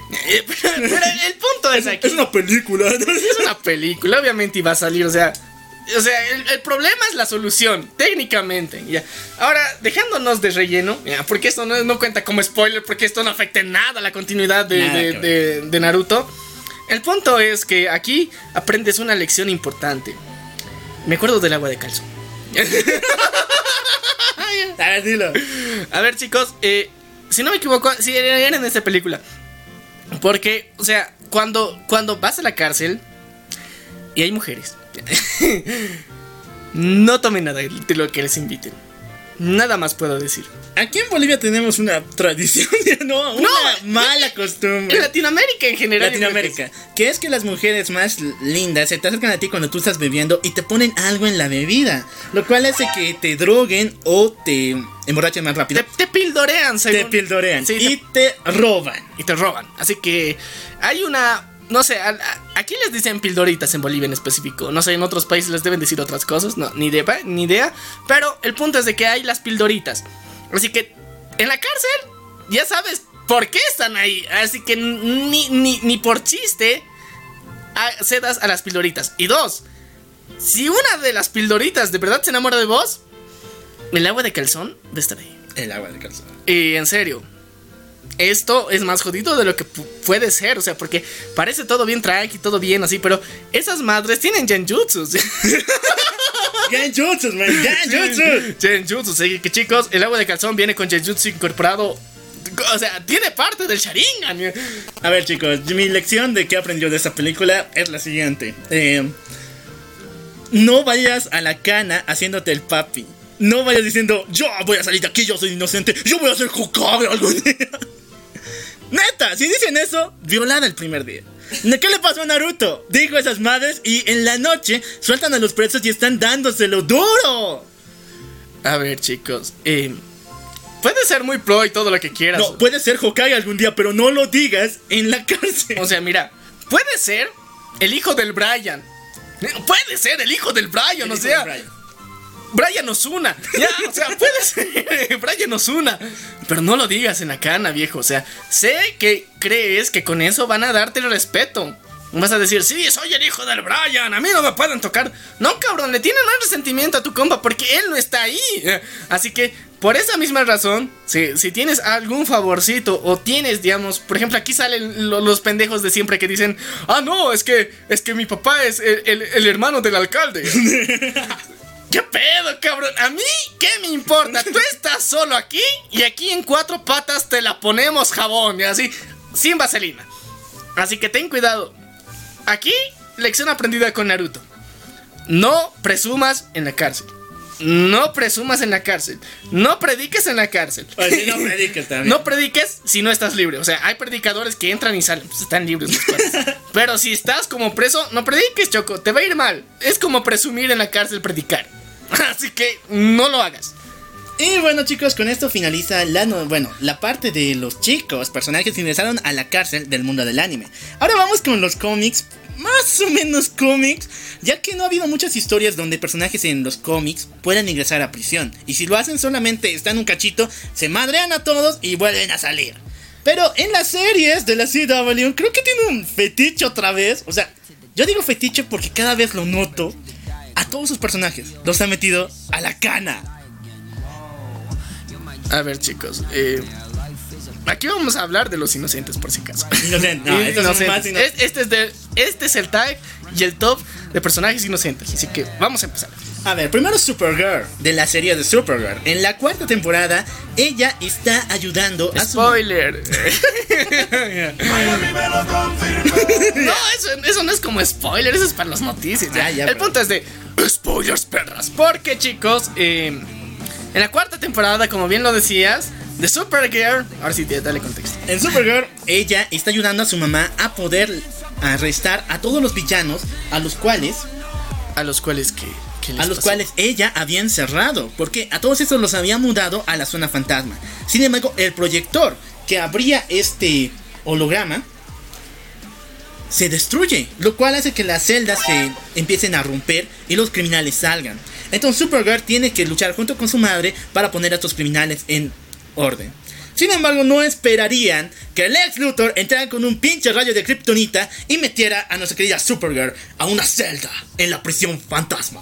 En la zona fantasma, mejor dicho. Ya. O sea, ella ingresó para ayudar. Sí, pero le terminaron metiendo a ella. Sí. Ya.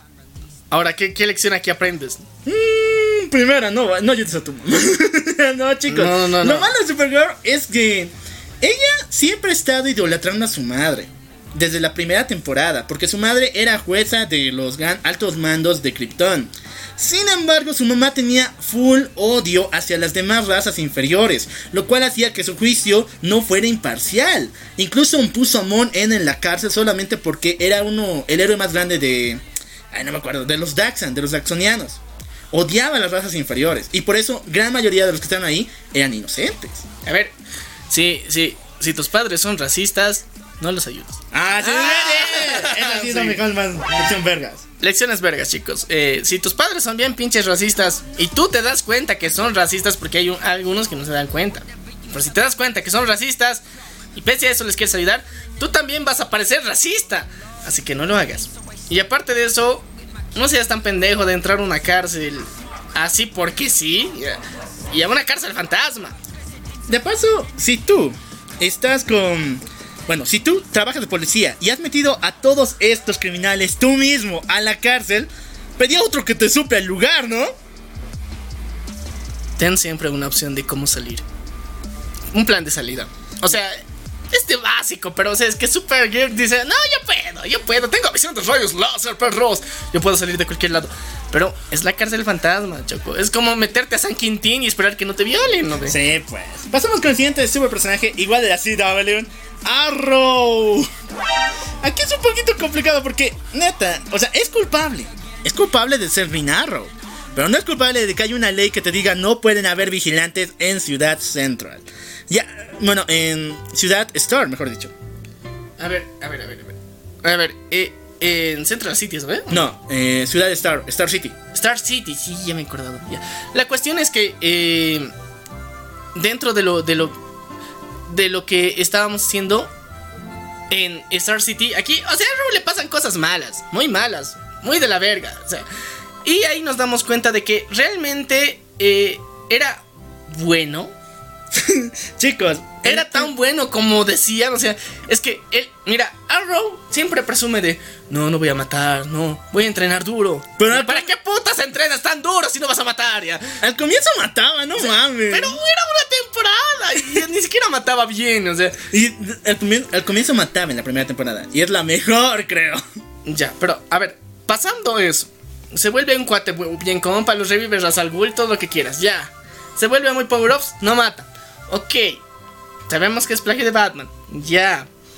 Pero más allá de eso, cuando lo vemos entrar a la cárcel por culpa de la ley de los Watchmen, o sea, no, no tiene mucho sentido esta cosa. Y aparte, o sea, es. Estás metiendo a uno de los héroes a la cárcel. Es como cuando metieron a Rorschach. Pero este cuate sí era bueno, no mataba ya. O sea, y, y había estado limpiando sus antecedentes. ¿Esperas que una persona que antes mataba y ahora ya no mate no pueda tal vez cambiar su moral dentro de la cárcel? Bueno, chicos, lecciones aprendidas. Mm, no inculpe, no dejes que te inculpen por los crímenes que has cometido. Porque Arrow cargó una conciencia moral bien fea cuando a Roy Harper lo pusieron en la cárcel antes de a él. Incluso se encuentran con Roy en la cárcel y se dan de putazos bien guaso. O sea, sí, pero. O sea, si hiciste algo malo, tú cárgate con la responsabilidad. No dejes que los demás tomen tu lugar o que te inculpen, bueno, que se inculpen por ti. Sí, sí. A ver, a ver, a ver. Eh, dentro de lo que hemos visto también en Arrow es que a veces hay una... O sea, ese- esa culpa, no dejes que es... Que, que la culpa te haga ir a la cárcel. Eso. O sea, la, culpa cuando te, lleva a la cárcel e- e- es el problema principal. Porque aquí hay muchos complejos de héroe que, que la culpa les hace, le- les hace mierda la vida. Y ese es uno de Arrow. O sea, casi gran parte de la serie es, es- es el sentimiento de culpa que tiene. Es su crisis existencial. La, la pinche serie de Arrow es la crisis existencial hasta que él se vuelve un dios. Es la única solución. ¡No mames!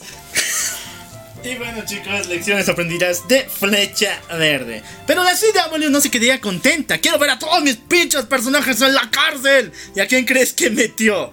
The Flash en la cua- cuarta temporada igual. Esto creo que es muy complejo, ¿no? ¿Qué pasa CW? ¿Qué pedo contigo? ¿Por qué quieres ver héroes en la cárcel? Porque se ven cool. No, es que parece, parece que sí, porque mira, ahorita. Luego vamos a hablar tal vez de Gotham. Porque pasa algo ahí. Oye, sí, también Gotham. ¿no? Ya, pero a ver, primero, The Flash. The Flash, chicos, eh, nuestro querido William Dafoe, el Thinker, es uno de los mejores villanos. Sin embargo, fingió su muerte cuando Barry fue a visitarlo. Él fingió su muerte y su cadáver estaba ahí. Entonces Barry fue inculpado y pensando de que él lo había matado. Mientras la ciudad festejaba que Flash había salvado el mundo, sencillamente estaban arrestando a Barry Allen, su identidad de civil. Ahora, Dentro de la cana, dentro del bote, el cuate podía huir cuando le dé la regalada gana. El tipo puede traspasar paredes, puede viajar en el tiempo. Pero no quiso hacerlo, ya que el hecho de que William Dafoe lo haya inculpado injustamente es suficiente dolor para él para estar en la cárcel. O sea, si, si te pesca la depresión y un supervillano.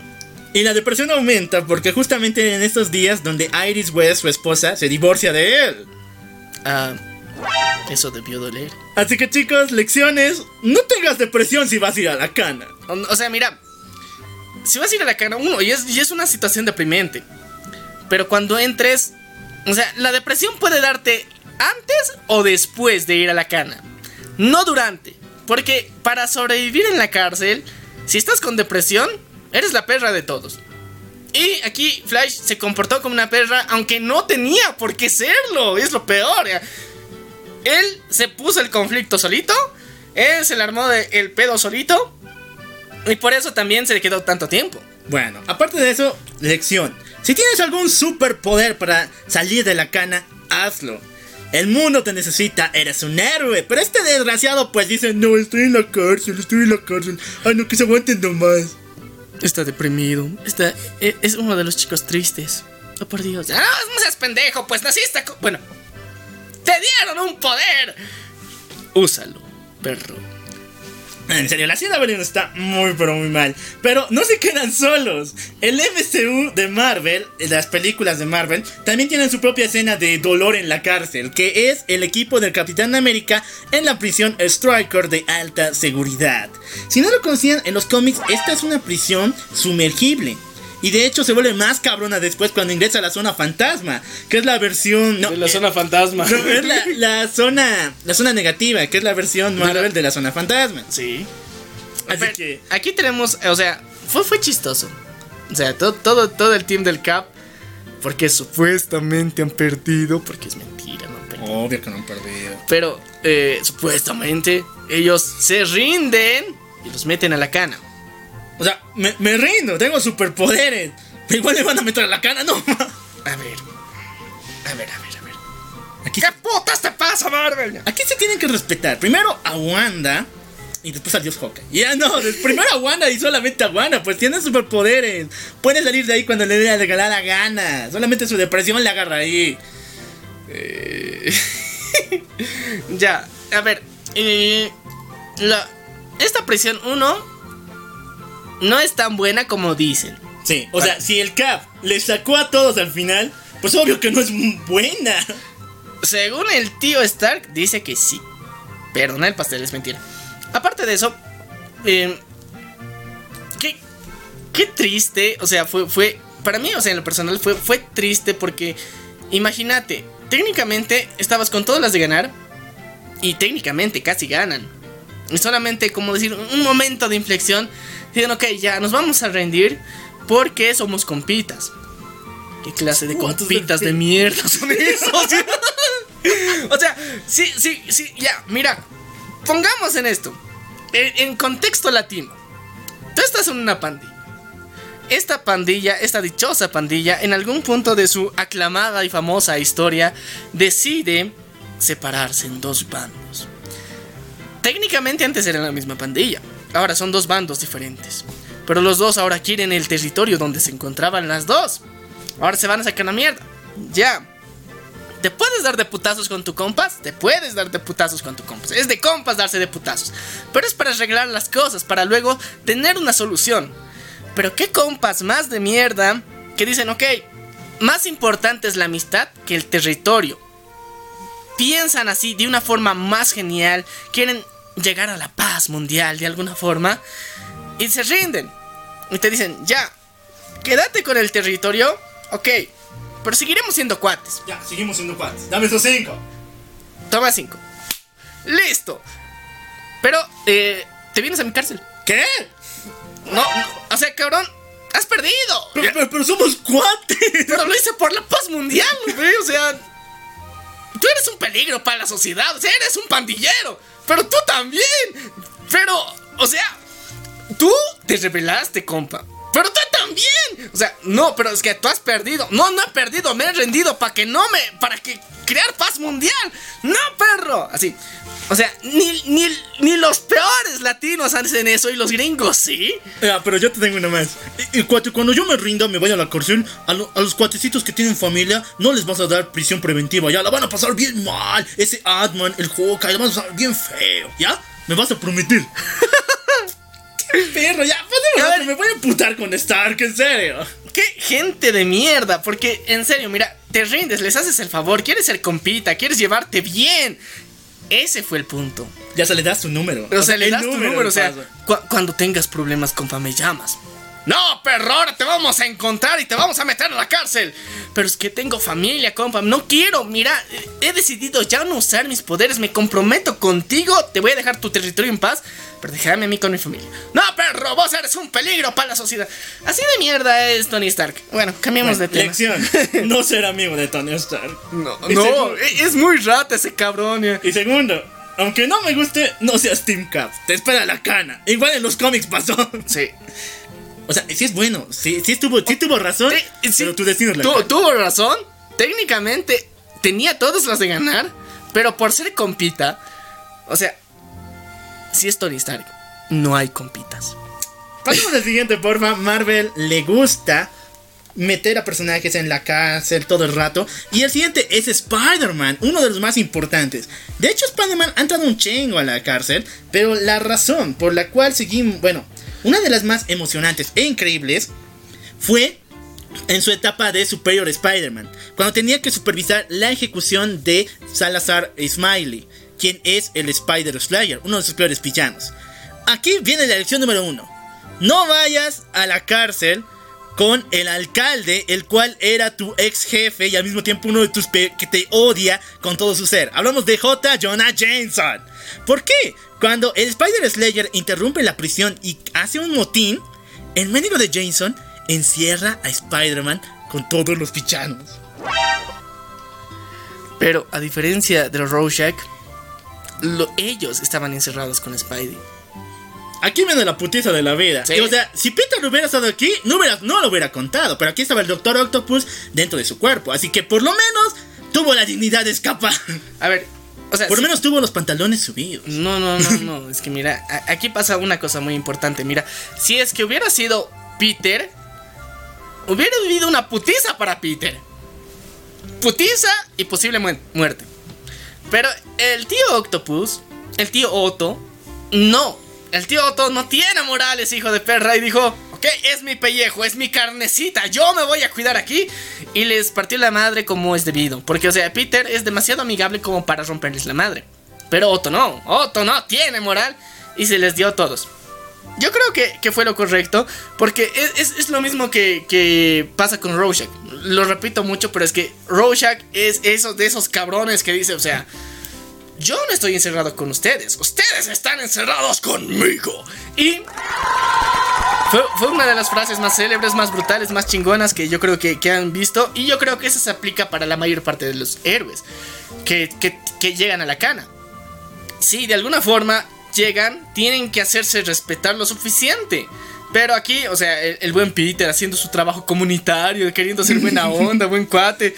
O sea, mira, el tío Octopus, o sea, quería ser buena gente, pero el mundo no le deja. Oye, sí, ahí viene lo de Superman, ¿no? O sea, sí, sí, o sea, a- a- Otto estaba en su camino ninja de la reivindicación.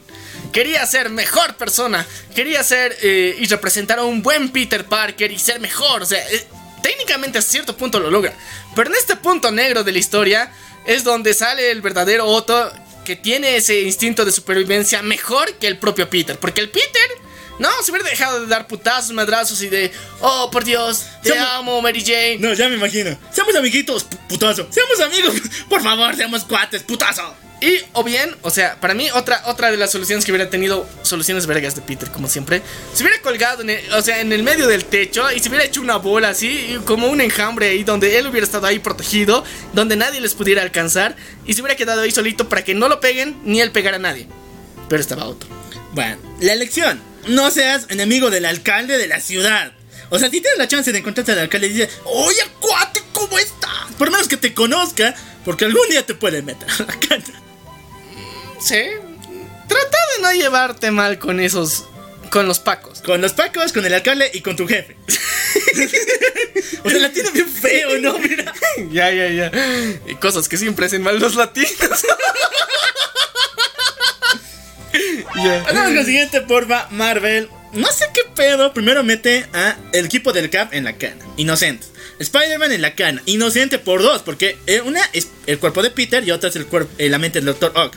Pero ahora sí, este no tuvo cómo remediarlo. Inocentísimo. Cyclops en la prisión. ¿Qué pasó con este tipo? Chicos, en la saga de los X-Men, Marvel ya no sabía qué hacer con ellos. Quería meterlos sí o sí a las películas.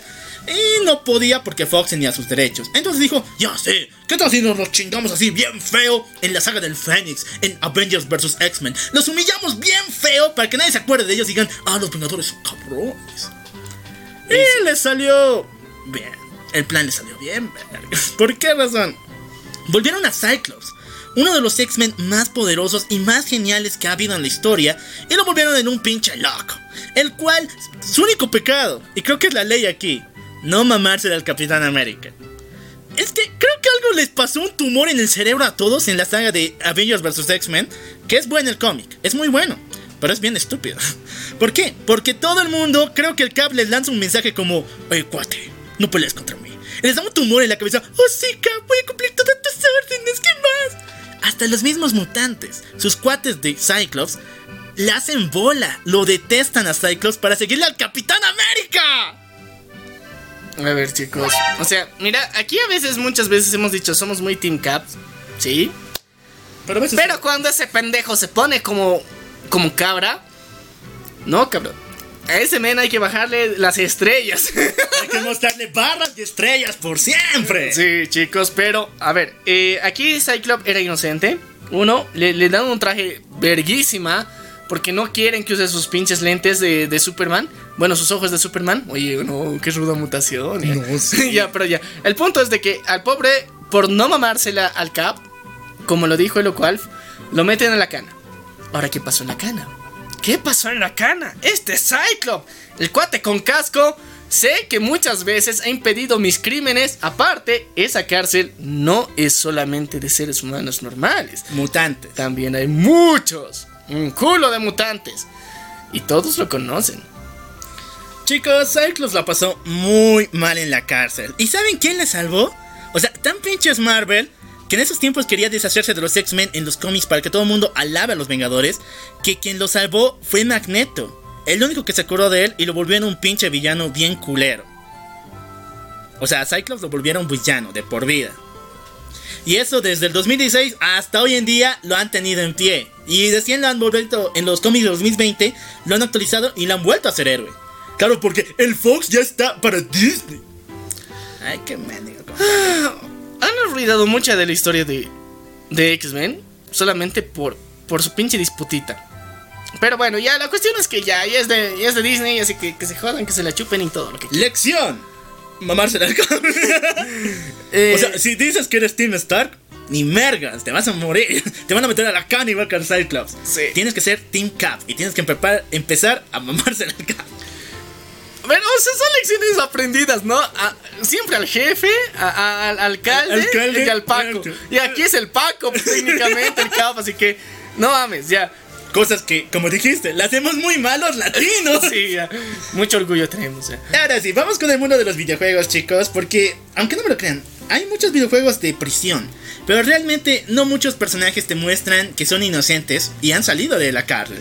Así que vamos a empezar con el más icónico de todos, Mario. ¡Oh! El Mario ha entrado a prisión. ¿Cómo pasó esto? Y es una de las lecciones más importantes. Es no seas un pinche marrano. Marrano. Porque en Mario Sunshine, Mario es empieza a ensuciar la ciudad. Neta. O sea, come el pescado, lo botan los huesos por ahí, come el heladito y lo bota en la envoltura. Y en esta en esta ciudad, que es una un complejo turístico, existe una ley que dice que cualquiera que bote basura tiene que ingresar a la cárcel. O sea, todos los latinos estaríamos en la cana. o sea, aquí el respeto por el medio ambiente en Latinoamérica en general, o sea, sabemos que nuestra generación lo respeta, trata de no hacerlo, pero ahorita todos los putos adultos, todos estarían en la cana, como Mario. En serio, chicos. Pobre Mario, la pasó Oh, bien me feo. Y- vengo. Pobre, pobre Mario, la pasó en la cana y les digo que había como 20 cupatrupas del tamaño de Bowser ahí, así que. y- y ellos dijeron, ay, me vengo sobre Mario, ay, qué triste. No, no, no, pero, pero, Lección. lección, no seas un pinche marrano con la calle, respeta por lo menos la puta calle. Ma- ma- Marrano. Sí, y esta vez de, de los puercos en serio. Así que chicos, recuerden no botar basura en la calle. Llévenla hasta el pinche y miserable basurero. No es tan difícil, por favor. Sé que somos tercermundistas, pero no es para tanto. Pasamos con el siguiente: Batman en Arkham Asylum. Nuestro Bruce Wayne ingresó a la cana, aunque no te lo imagines. Y aquí se cumplió lo que Zack Snyder tanto quería, ¿no? Una vez lo tuiteó y me pareció bien raro, pero pasó. O sea, era un profeta que dijo: A Batman pueden violarlo en prisión. Eso se vería bien raro en mi película. Y obviamente que se ve de contra extraño. En Batman Arkham Asylum, Bruce Wayne crea una prisión. No, Arkham City. Bruce Wayne crea una prisión para los criminales, pero no cualquiera, sino prácticamente un complejo del tamaño de una ciudad para que los criminales puedan hacer sus tranzas bien oscuras aquí. O sea, no es para reformar, es sencillamente para contener la masa de maldad que tenía Gotham allá adentro. Y los villanos dicen, oh, oh, oh, qué bueno, ya tenemos un lugar donde trabajar. Gracias, Bruce Wayne. Pero. Pero, pero, pero, pero, pero, había un médico desgraciado llamado eh, Victor, no, Doctor Strange, ¿qué se le dijo? Hugo Strange, este médico calvo con lentes rojos, el cual invita a Bruce Wayne a una estadía para que revise su gran proyecto. Sin embargo, cuando está ya dentro de Arkham City, las luces se apagan y inculpan a Batman para meterlo dentro y estar encerrado en la prisión de alta seguridad de Arkham City. Pregunta: ¿Víctor Strange sabía que era Batman? Hugo Strange. A Hugo Strange. Sabía, pues no te cuentas la y todo. Sí, sí. Además, si el Bruce, si, O sea, mira, si el Batman trabajara bien, o sea, el, el Batman trabaja bien ocultando su identidad, pero tampoco es Superman, no puede hacer que no todos se den de cuenta quién es. A ver, eh. No sé, para mí que aquí. Eh, Víctor Strange. Hugo Strange. Hugo Strange, la puta, no mames. ¿Ves que Me estoy- me estoy confundiendo con. con eh, Doctor Strange. no, con. eh, el, el frío, ¿qué se llama? Eh, Victor Freeze. Sí, Victor Freeze, ¿ves? Ya, Hugo Strange. Ah, lo dije bien, perros. Ya, Hugo Strange aquí. eh, técnicamente hizo un plan muy verga. Porque uno hizo que. Que Batsy, que Bruce Wayne vaya desarmado. Porque, o sea, digo, vas a hacer la, vas a hacer la revisión de rutina con como Bruce Wayne. O sea, técnicamente invitó a Industrias Wayne. Y eh, fue un plan muy verga porque aprovechó eso para que él vaya sin traje. Y aprovechó eso para. es- Esos, esos son hacks. O sea, esa es una mente más, más cabrona.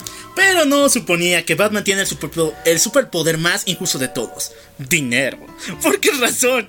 El Batman tiene una baticueva donde sea. Tiene una nave que literalmente es una baticueva que le baja en un misil su pinche traje.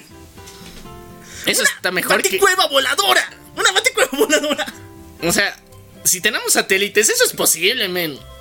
Ay, Batsy. Y bueno, nuestro querido Batman tiene que luchar contra todas las pandillas en este horrible lugar. Recomendado Arkham, Arkham City para todos ustedes. Chicos, juegazo. En serio, tienen, tienen, tienen que jugar esto. Arkham, Arkham Asylum y Arkham City. Y Arkham Knight. Y Arkham Knight. Ah, la, La trilogía. Eh, eh, si eres amigo de DC, no vas a jugar el DC, el, el Arkham Origins, ¿ya? Tú eres mi cuate, no vas a jugar el Origins. Está brutal, chicos, tienen que hacerlo. eh, y bueno, pasemos al siguiente. el siguiente ya es un juego de prisión. Neta, hay juegos de prisión y cómo escapar de ellas. Y esta es A Way Out. Esta historia es brutal, es muy triste, la cual nos habla de dos amigos que han estado en el negocio del crimen desde pequeños. Su lema siempre ha sido protegerse el uno al otro. Medio homosexual la cosa, pero se entiende el cariño allí. Lo importante es de que a uno lo meten en sentencia y tienen que separarse. Entonces el otro tiene que armar todo un plan para sacarlo de la cana. Ahora, este juego tiene una gran modalidad que es jugar la pantalla doble. ¿Por qué? Mientras un personaje juega dentro de la cárcel cómo sobrevivir a los putazos y todo eso, el otro está afuera planeando cómo sacarle. O sea, Este juego es cooperativo. Sí, o Sí. sí es para dos jugadores. sí o sí, pero. eh, eh, me, me parece mala la idea de la pantalla dividida. O sea, no soy muy fan, excepto para carreras de Mario. O sea, Mario Kart en pantalla dividida, Obvio, obvio, o sea, chingón, que de la putísima madre. Pero para armar un plan, o sea, tendría que ser online ya. Pero ya, la cuestión es que, ¿qué pasa aquí? ¿Cuál es la historia por detrás? ¿Cuál es la lección que tenemos que aprender si vas a la cana en The White Out? Bueno, la lección más importante es, si tienes amigos de la infancia, hagan un plan para salir. Porque neta, es que estas, estas cosas pasan. Y si es la unión muy fuerte, así como hermanos, como estos cuates, pues tienen que tener un plan de que qué pasaría si uno entra a la cana, qué va a hacer el otro para sacarlo. Y cuando eran niños estos dos tenían ese plan y lo han modernizado. Cuando empezaron la carrera criminal, lo, hicieron modernizar o actualizar una y otra vez para que sea sencillamente perfecto. Pero ¿saben qué, chicos? Ese mismo plan se puede aplicar para salir de Latinoamérica. ¡Oh, sí! La cárcel más grande, ¿no? Me encanta Latinoamérica, pero. O sea, amo, amo, amo queremos Latino- salir de aquí algún día, ¿no? A ver, chicos, ya saben. Si es que tienes así. Tú eres mi hermano de al alma, realmente un amigo, a alguien que le pueden decir así, un compa, recompita. Entonces, con él, hagan el plan. Si tú te vas a Gringolandia, ¿cómo me vas a traer? Ahí está, pues ahí están los planes vergas. Ahí están los planes vergas, los hacks 100% reales, no fakes. Ok, yo, yo me caso con tu prima que ya va a ser nacionalizada. Ok, o sea, hacks así, o sea, tienen, tienen que pensarlas bien. Este juego es más que todo orientado hacia, uno, la cárcel 100% real, no fake, o salir de Latinoamérica. Planes vergas de, eh, ¿cómo es? Y Way Out. A Way Out. Recomendado. Juegas. Aunque la pantalla dividida sí apesta. Vamos con el siguiente de Escapist. Este juego es para móviles y no tiene mucha historia. Sin embargo, las lecciones. Las lecciones que se aprenden aquí son todo el juego. Prácticamente que te cuenta cómo armar sogas, cómo armar dagas. Es prácticamente Minecraft y cómo salir de la cárcel. Eh, y cómo ocultar cosas en el trasero. si te gusta Minecraft y te gusta la cárcel por alguna extraña razón, pues juega este juego. A ver, chicos, un- una lección muy importante que, que tal vez podemos hacer referencia aquí a Big Stan. Ah, no, sí vi que está. Porque si es que tú eres consciente de que de aquí a un tiempo vas a entrar a la cárcel, tienes ya en la mente eh, que es una posibilidad muy tangible, cómprate un dildo. Bueno, en este juego Ablanda el asterisco, ¿ya? ablanda el, El asterisco, asterisco. Porque una vez que ablandes el asterisco y ya tengas control, ¿ya? vas a poder tener hacks únicos que nadie más va a tener. No, Sí. es que lo contamos así en broma, pero, es neta es verdad, es- así que cuídense mucho. Los O músculos. sea, o sea, ejerciten. O sea, no, no sean. O sea, puede ser que no sean mamados. Pero tengan e- el asterisco de acero. O sea, te- ténganlo bien entrenado. Que esté mamadísimo. O sea, que, que ponga cara de enojado todo el rato. no mames, qué cabrón. ya. Ah, bueno, con es- no sé si puedes cascar un dildo, pero tal O vez. sea, entrenen con eso, chicos. O sea, entrenen con eso. O sea, puedan, jueguen, no sé cuánto tiempo lo pueden mantener ahí. Ni puta idea. La cuestión sean creativos. Si saben que van a entrar a la cana, inicialmente practiquen con esa madre. Les va a ayudar de por vida. Big Stan lo hizo. The Escapists te lo demuestra. ¿Y qué otra lección más de vida tenemos aquí? Bueno, ahora sí vamos a pasar al siguiente, chicos. El mundo normie tiene una infinidad de personajes que entran a la cárcel y por mucha, mucha comedia. Y el primero es Bob Esponja. Aunque no me lo crean, el tipo ha estado en la cana dos veces. Es un peligro para la sociedad, ¿no? Sí, no mames. ¿Qué puede hacer un cuadrado? A ver, su primer crimen y la primera vez que recuerdo que entró a la cana fue cuando robó un globo en el día de globo gratis. Mm, El día del globo gratis. No me acuerdo de ese episodio. ¿No te acuerdas? Todo era gratis y Don Canejo está robando cosas. Entonces ellos creen, bueno, ellos pensaban que iban a tomar prestado el globo. Y bueno, se lo toman por un cachito y lo vean, iban a devolver después. Sin embargo, cuando están jugando con el globo, el globo explota. Y obviamente con supuestamente pensando de que es un robo, ellos escapan de la ciudad. Ahí es donde está esa gran escena de los chocolates. Y bueno, chicos, Así es la historia. Y Bob Esponja le cae tanto la culpa por cul de haber roto el globo que ingresa él solo a la cárcel. Él se ofrece por haber rom- roto un globo. Sin embargo, ahí los pacos le dicen: Salgan de acá, frailes. Hoy es el día del globo gratis. Ya. A ver, dos cosas. Bob Esponja podía salir de la cárcel cuando quería. Porque los barrotes son de ese tamaño, cabrón. Bob Es- ah, bueno, Patricio no. Está, está gordito el tipo. Pero Bob Esponja sí podía salir. Luego, ¿cuál es la segunda vez que entra a la cárcel? La segunda vez, esta parte no la quiso él. Esto fue un accidente. ¿Por qué razón? Supuestamente Bob Esponja y Patricio iban a ingresar a un campamento de verano. No como esa porquería que hizo Nickelodeon actualmente, sino un verdadero campamento de verano. Pero el barco que les iba a llevar realmente tarda. Y en lugar de él llega un barco de prisioneros directamente a la cárcel. Bob Esponja y Patricio piensan que este es el campamento de verano donde van a cumplir sus sueños, van a hacer malvaviscos, van a hacer musicales, van a hacer billeteras de macramé. Y todas esas ideas las hacen en la cana. O sea, aunque no me crean, hay cosas que hacen en prisión. Y sí, hay billeteras de macramé. Claro, no puedes hacer malvaviscos, pero son más o menos acciones que haces en un campamento normal. O sea, esta es la versión Bob Esponja de ¿Dónde están las locas? Sí, más o menos por ahí está la cosa. Chicos, tienen que ver dónde están las locas, van a entender la referencia bien ahí. Pero, oye, qué, qué, qué verga, porque. A ver, la- hay que aclarar algo. En Estados Unidos hay eh, una especie de terapias para los prisioneros. Y estas de verdad incluyen macramé y todo eso para el control de la ira. O sea, eh, te enseñan a tejer, te enseñan a tener suéteres bonitos, te enseñan macramé, te enseñan a cocinar, te enseñan eh, carpintería y otro tipo de esas cosas. Solamente para, para sa- salud mental. Y, y luego ahora me pongo a pensar. Hay cárceles, o sea, porque no son todas, o sea, son las de baja seguridad, porque las de alta seguridad no, ni, ni vergas, vos no, no tienes derecho a hacer macramé, pero en las de baja seguridad son como un campamento de verano. bueno, con jaboncillos resbaladizos y sin vaselina. Así que chicos, lecciones aprendidas, no roben globos. Por favor, por lo, por lo que más quieran, si les pica el alma, no roben globos. Sí, chicos, pero recuerden, sin globito no hay fiesta. Ah, sí. Eh, sí, necesitamos globitos. Y segunda, pues revisen el barco que les va a llevar a su campamento. O si no, van a ingresar en una cárcel. Este es uno de los que más me encanta. Arturo López de vecinos en la cárcel. Ya, aquí es una confusión como Movie Esponja, pero es muy, muy chistosa. ¿Qué pasó aquí, muchachos? Arturo López fue a pedir un préstamo al banco de solamente 100 pesos, creo, allá en México. De la serie de vecinos estamos hablando, en México. Y entonces, la gente del banco lo confunde con un gran millonario magnate. Entonces le dice, ¿cómo va a pedir préstamo de, mi, de 100 pesitos? Le vamos a dar un millón de pesos. Sin límite de crédito. Oh, por Dios. ¿Puedo pedir dos? Exactamente, otro millón de pesos. Y así Entonces es como... puedo pedir tres. Arturo aprovecha esa situación. Obviamente él no quería, pero su esposa, esposa Magdalena, esa mendiga vieja, le, dice, le extorsiona para que saque una y otra y otra vez. Y obviamente el dinero no podía quedar muerto. Ellos empiezan a comprar muchas cosas.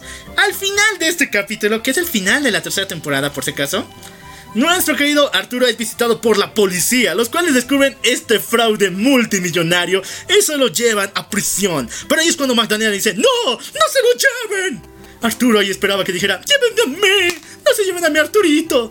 Pero dicen, ¡No se lo lleven! Magdalena dijo, ¿y las llaves? Dame las llaves, Arturo. Dame tu billetera. Ahora sí, llévenselo.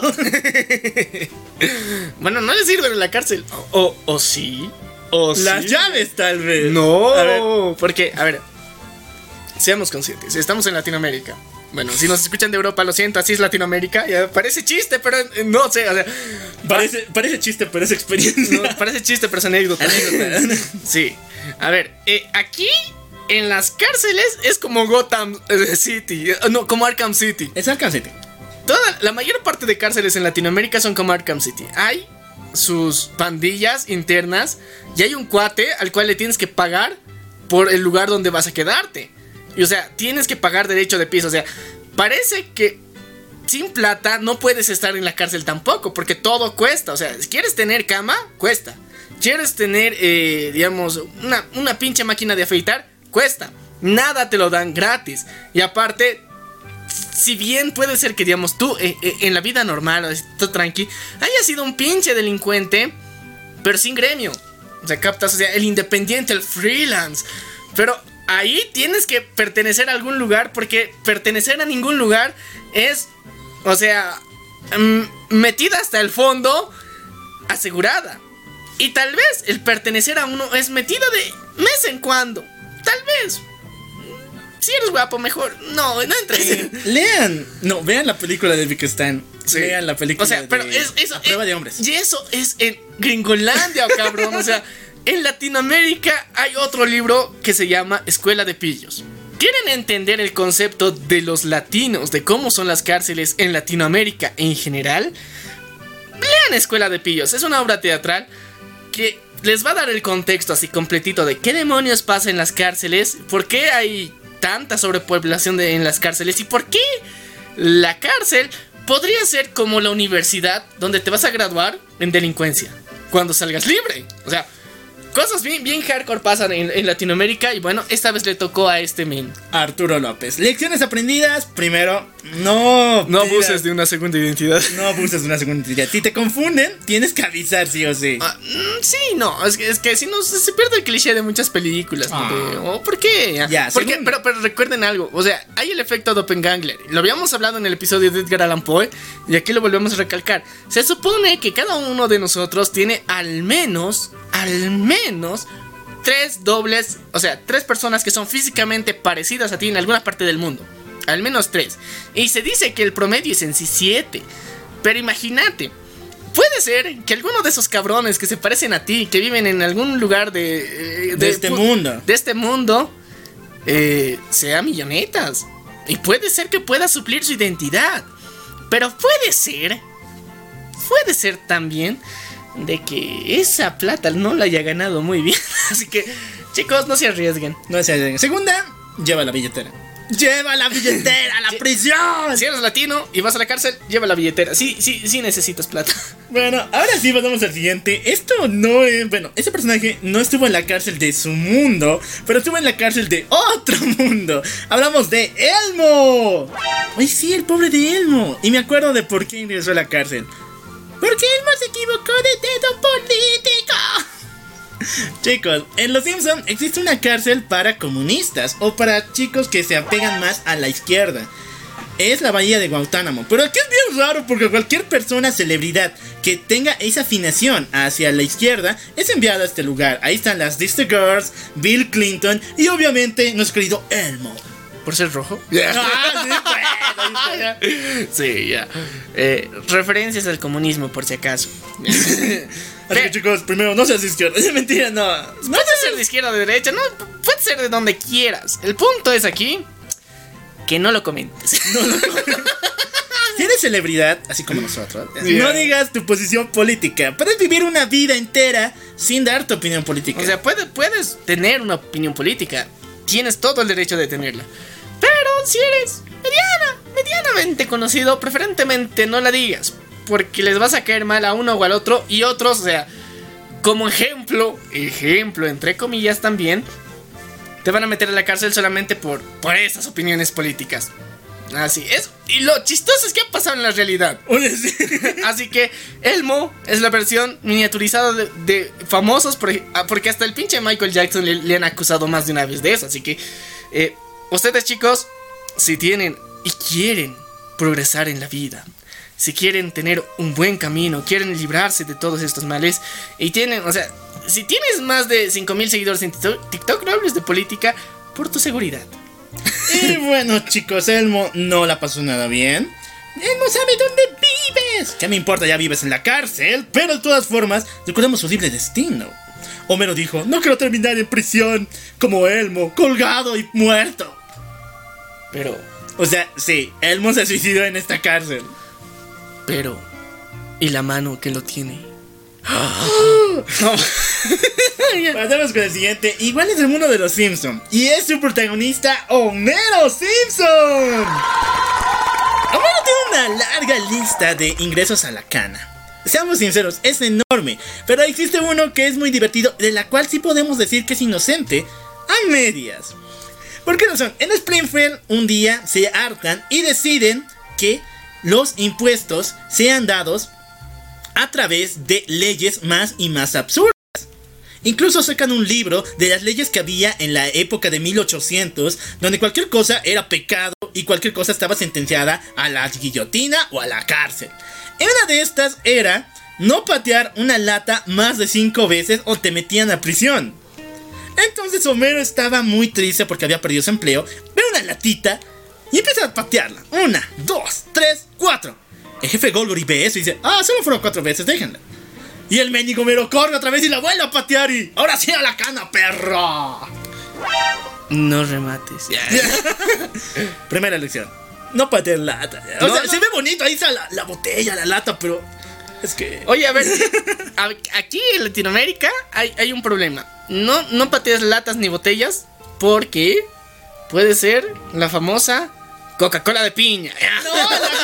De piña es otro tema. No, pues es que men, o sea, es- esa es en sí la lección de vida. Imagínate, en Latinoamérica aplicado, en Gringolandia no sé, pero eh, en Latinoamérica sí. Existe un producto único de las calles Sí. que se llama la Coca-Cola de piña. Es una botella de Coca-Cola ya con su etiqueta y todo, con botellas, con botellas cerradas. Es, es edición especial para Latinoamérica. Edición especial, que en lugar de tener Coca-Cola, Tienen Coca-Cola de piña. Entonces, chicos, ustedes, eh, si alguna vez van por la calle y dicen, oh, por Dios, una Coca-Cola de piña, no me lo puedo creer.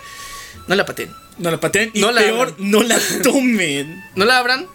Es edición especial solo para los verdaderos cracks 100% real, no fakes. Y para youtubers. Así que ellos que lo hagan. Tú no. Recomendación. Hack verga de la venganza del troll. Pero. Eh, sí, no, no patees eh, Coca-Cola de piña. Pasamos la siguiente, igual otro crossover entre el multiverso de Pedro Picapiedra en Family Guy. Pedro Picapiedra tiene una participación increíble, siendo incluso juez dentro de Padres de Familia, lo cual fue muy divertido. Sin embargo, tiene un cargo criminal, el cual estaba escapando de la, de la policía, yo no sé por qué, pero lo hacía en su gran tronco móvil. Y cuando estaba huyendo de la policía, puso a su bebé y a su dinosaurio en la parte de arriba del auto, lo cual fue mucho más peligroso. Y los cargos criminales se incrementaron. Al finalizar, viendo cómo Pedro peleaba con un montón de policías para poder salirse con la suya. La acción. No conduzcan ebrios. No, no, no lleven a sus mascotas en el techo. Oye, sí, ya, primera. Sus hijos y mascotas. Yo digo que no conduzcan ebrios porque el tipo estaba tan ebrio que se fue a otra dimensión, ¿no? A conducir. No, es que mira, él, él utilizó la Speed Force. O sea, las pistas, ¿no? Porque has visto Es- esos piececitos para llevar el, el tronco móvil. No los tiene cualquiera. Es, es entrenamiento hardcore. Y si usas la Speed Force, o si logras por accidente llevar la Speed Force, cuando llegues al otro lugar, recordate que tal vez, tal vez, tengan más valor los niños y las mascotas que tú mismo. Así Sí, que pues. ya sabes, eh, los, los que se dicen, los animalistas están ojo al charque contigo. Así que ten Y bueno, yo también diría algo, pero así entrando en palabras mayores, no lleven las mascotas al frente. Pónganlas atrás. Porque bueno, si pasa una situación donde así ocurre un, un accidente horrible, ¿quién se va a morir aparte de ti? Ah, no mames, eso fue feo, cabrón. O, sea, tú te tienes que morir en un accidente porque es el destino y obviamente que te vas a morir, pero tu pobre mascota no merece morir ya. ¿Pero qué va a ser tu mascota sin ti, hijo de la grandísima? Le estás dejando una vida de miseria. Ah, vamos. Pero es, es- es que, ah, mira, Ya, hemos, entonces, hemos- esta, hemos llegado. No pongas a tu mascota al frente ni tampoco a tu bebé. Eso es ley, ¿o no? Eh, eso sí, pero es que hemos llegado al punto en el que, o sea, mira, las mascotas son los nuevos hijos y las plantas son las nuevas mascotas. Ay, Dios, ya vamos al siguiente, por favor. Ya, vamos al siguiente. La Warner no podía quedarse fuera de este top y ver a sus dos personajes más icónicos en prisión es muy divertido. En la saga de News Looney Tunes está muy brutal uno de los capítulos donde Bugs Bunny y el Pato Lucas ingresan a prisión. ¿Por qué razón? Ambos son juzgados por botar basura en el Gran Cañón. Chicos, el Gran Cañón no es relleno sanitario. A- aunque en Latinoamérica los traten así, en Gringolandia los respetan. El Gran Cañón sí es una de las mayores ma- arquitecturas naturales más apreciadas por los gringos, porque es parte de su país y de su conciencia. Sin embargo, tiene un chingo de leyes. No puedes hacer pis, bueno, no se puedes hacer pipí ahí, no puedes caminar chueco, no puedes ver a cierta distancia y tienes que enterarte de estas madres si es que vas, porque hay policías que ven esto. Y cámaras. Ahora Muchas cámaras. cámaras. Y. O sea. Reserva natural o parque nacional en Gringolandia es de verdad. No como en Latinoamérica. Aquí les vale verga. Es parque nacional para talar. O sea, o, o parque nacional para hacer caza de animales en peligro de extinción. No, en, en Gringolandia sí es cierto. Así que si vas de turista ahí, recuerda, no estás en tu país. Aquí los policías son más agresivos y menos corruptos. Así que. A ver, es que no puedes. Otra de las lecciones es que cuando ellos ingresan a la cárcel, Box Bunny la pasa en bomba porque se da cuenta de que puede insultar, menospreciar a los criminales y no le va a pasar nada porque al final del día los van a meter a su cárcel. Siempre y cuando no haya un motín, ¿no? Sí. Pero, ¿qué crees que pasa aquí? Todo ese odio que va contra Box Bunny también le cae al pobre de Lucas. Así que lección, chicos. Si entran en, en par a la, a la cana, sean conscientes de que la acción de uno va a afectar al otro, sí o sí. O sea, si, entras con tu compa en caso de que falle el plan de salir de Latinoamérica y, y estás en la migra y entran en par, si tu cuate es el chistoso del grupo, te conviene no acercarte mucho a él. Así que va a ganar más enemigos que amigos y te puede ir mal a ti porque no, no conoces el sentido del humor del otro país. Bueno, pero no es la primera vez donde ellos estuvieron. La segunda es más brutal. ¿Por qué razón? Box Bunny entra en una depresión total. Lola ha dejado de amarlo. Su querida furry, hermosa Lola, lo ha, abandonado. Y ahora él va a buscarla, lo cual le lleva a un camino de desesperación muy muy alejado y incluso hacia una batalla, bueno, un calabozo en Afganistán. O sea, ¿por qué en Afganistán? No lo sé, pero está atrapado en ese lugar por mucho, mucho tiempo. Todo termina cuando Lucas viene con un ejército de la... SWAT. De un ejército SWAT contra terroristas para salvar a su querido amigo. Así que ya lo saben, chicos. Si tú eres parte de la cana, si tú eres la solución al problema, ayuda a tus compas que están dentro. Sí, chicos.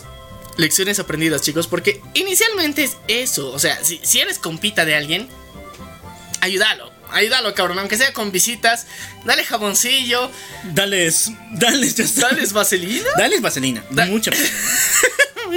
tarros grandes de vaselina y no, no seas ojete. Ayuda a tus compas si es, que, si es que han caído en la desgracia. Y volvemos al mismo asunto. Riz de Malcolm y medio. Bueno, aquí hay que aclarar unas cosas. Riz no entró a la cárcel. Sí, sí entró a la cárcel, pero como visitante. Visitante. Pero- Pero, a- aún así, en la cárcel, como visitante, hay reglas que tienes que cumplir. ¿Por qué razón? Llamaron a uno de los eh, criminales más peligrosos para que les diera una charla de que para asustarlos y para que ellos no tuvieran ni idea de ingresar a la prisión o ser criminales. Lo cual resulta muy bien. Hasta cierto punto que viene el Riz. Y el Riz se toma a chiste todo lo que dice este criminal. Lo humilla, se ría de él en su cara. Y obviamente que él no puede hacer, el criminal no puede hacer nada. Porque lo van a llevar a su prisión. Y lo que él dice pues, yo me puedo burlar de ese cuate todo lo que me dé la gana. Porque al final yo voy a salir fuera y él se va a quedar dentro. Ja, ja, ja. Y- Pero- pero, pero sale la, la, la web novel. Ah, no, mentira, la, la noticia. Ahí el, el, el reporte dice. Por su trabajo comunitario. el, el- el delincuente número 527 ha reducido su condena y saldrá en las próximas dos semanas. ¡Ah! Y justamente cuando Riz está en el camión a punto de irse, lo ve a él en la ventana y dice, te buscaré. Sí. ¡Ja! ¡No sabes dónde vivo! Secundaria Northwest. Ya chicos, yo sé que yo he ido a la prisión para trabajar como periodista y he ido igual con la secundaria para ver cómo era y sí es bien feo, así que nunca les sue- les pido O sea, no, o sea, no mira. ir a esas excursiones. O sea, si, si es que tus, tus compas de. Bueno, los pendejos de tu colegio, universidad o lo que sea te dicen: Vamos a hacer una visita de voluntariado a la cárcel. Y tú dices: Oh, qué bonito, va a ser una obra social extrema, bonita. ¿sí? Te digo: Lo más probable es que tengas traumas bien hardcore y que nunca vuelvas a ver la vida igual. Y segundo, no hables con nadie allá adentro. No hables con nadie. es por tu bien, es por tu seguridad. Y puede ser, tal vez, que alguien tome prestado tu nombre para alguna pendejada y después tú estés ahí por culpa de alguien. Así que, de preferencia, si es que estás en. o vas de visita a una cárcel latina, eh, por razones ex- explícitas de voluntariado, de, de ser buena gente, de buena persona, eh, no des datos personales a ninguno de los presos trata de no hablar con ellos de forma muy personal. Solamente, o sea, sé amable, cortés como siempre, como, como todo buen ser humano, obviamente. Pero no desinformación. Eh, es, es muy peligroso, es muy peligroso. Y si tienes traumas, échalo con un psicólogo. Bueno chicos, vamos a finalizar con dos personajes de Disney, porque Disney no se podía quedar fuera de esto. Primero vamos con Monster University, esta increíble película tiene un personaje que ingresó a la cárcel. La cosa es por qué. De esta historia han nacido un chingo de creepypastas y los voy a resumir en esto. Art, el monstruo que no. Bueno, monstruo pie, bola de pelo. Monstruo de dos pies. Monstruo de dos pies y cubierto de pelo, estuvo en la cárcel. E incluso lo dijo: ¡No volveré a la cárcel otra vez! Y salió corriendo. Sí.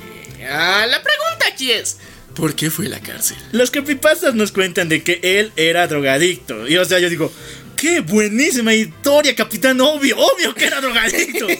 en toda la historia nos cuentan de que se ocultaba en alcantarillas, de que le gustaban las cosas brillantes, de que le gustaba clefiarse. O sea, ya, ya, está Ya. bien. Sí, digamos que, oh por Dios, no mames, qué inspiración divina tuviste para inventarte semejante historia. Gracias, Disney. Nos íbamos a demostrar que las drogas no son buenas. Sí, pero hay rehabilitación. Hay Y rehabilitación. puedes ir a universidad, ya. Oye, sí. Lecciones vergas positivas al estilo Disney. Y para finalizar con, vamos, con una noticia inédita. Algo increíble. Aunque no me la crean, el jefazo, el patrón de este programa, a quien le pertenece la venganza del troll, fue a la cana. Hablamos de El malvado rey rata. Así es, chicos. Mickey fue a la cárcel. Chicos, esta historia es eh, Song in the Bank o la canción de la cárcel. Y es brutal. Es uno de los primeros cortos de Mickey Mouse. Donde no sabemos el por qué él ingresó a la cárcel. Sin embargo, vemos un crew muy, muy singular. Una vaca, un perro, dos gatos y nuestro querido Mickey. Mickey trata de pasarla cool. Piensa que este es un viaje de excursiones. Hace que el guardia le da unos buenos putazos con su bola. Ah, bueno, aunque no me crean. Los, los prisioneros antes de tener las cadenas que tenemos hoy en día te- estaban atados a una bola gigantesca de metal. Y esa cosa no es invención de las caricaturas, es real. Es real, chicos. Antes de verdad les ponían ese peso para que no puedan correr rápido porque tengan un peso encima y trataban de que sea algo que les cueste al mismo tiempo trabajo llevar. Entonces era uno de los hacks que hacían. Y aparte, antes había un, una... ¿Cómo se diría? Una especie de regla o legislación donde el trabajo forzado para los presos era algo común.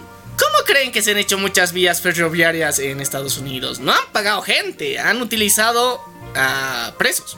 Cuando vayas a Estados Unidos y estés ahí viendo una roca blanca bien huesuda, no es una roca de Halloween. Ten mucho cuidado. Y sí, esas vías fueron pavimentadas por presos. Y justamente Mickey tiene que convertir a un montón de rocas en polvo. Y ahí está picoteando día y noche hasta, de- hasta que se da de cuenta de que picoteando provoca un sonido muy, pero muy Genial. genial. Y con sus amigos empiezan a tocar más sonidos y así se arma el cumbión. El cumbión de Mickey. Algún día lo tendremos en vivo y en directo para ustedes. Pero el cumbión de Mickey es lo que se basa en este episodio. Cómo se creó las mejores cumbias del rockabilly.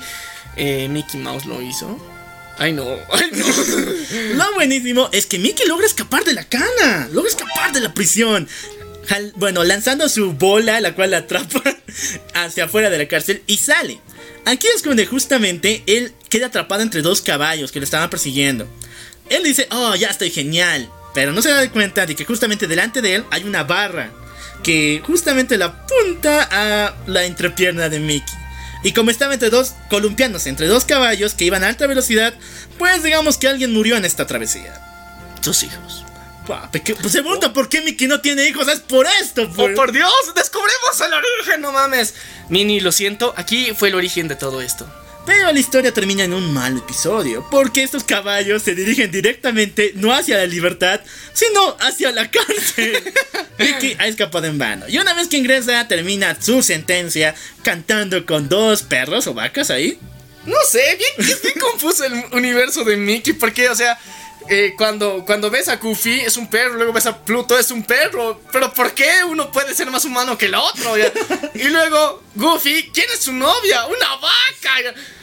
No mames, es, es- es muy raro. Y yo entiendo por qué los japos luego están tan confundidos. Y bueno chicos, con eso finalizamos el día de hoy. Gracias por acompañarnos. Qué sorpresa ver al jefe en este top. Sí, no, e- eso fue muy sorprendente, chicos, y en serio, eh, recuerden si quieren ver más episodios y conocer más historias chingonas, eh, scrollear más, tenemos muchos episodios y lo- los pueden escuchar en las diferentes plataformas. No hay excusas para perderse ni un episodio de La Venganza del Troll. En serio, espero que les haya gustado este episodio. Y bueno, yo soy el Loco Alf. Y yo soy Maniac, Y esto fue. La Venganza del Troll. Ponle play a esto. Nos vemos a la próxima, chicos. Adiós.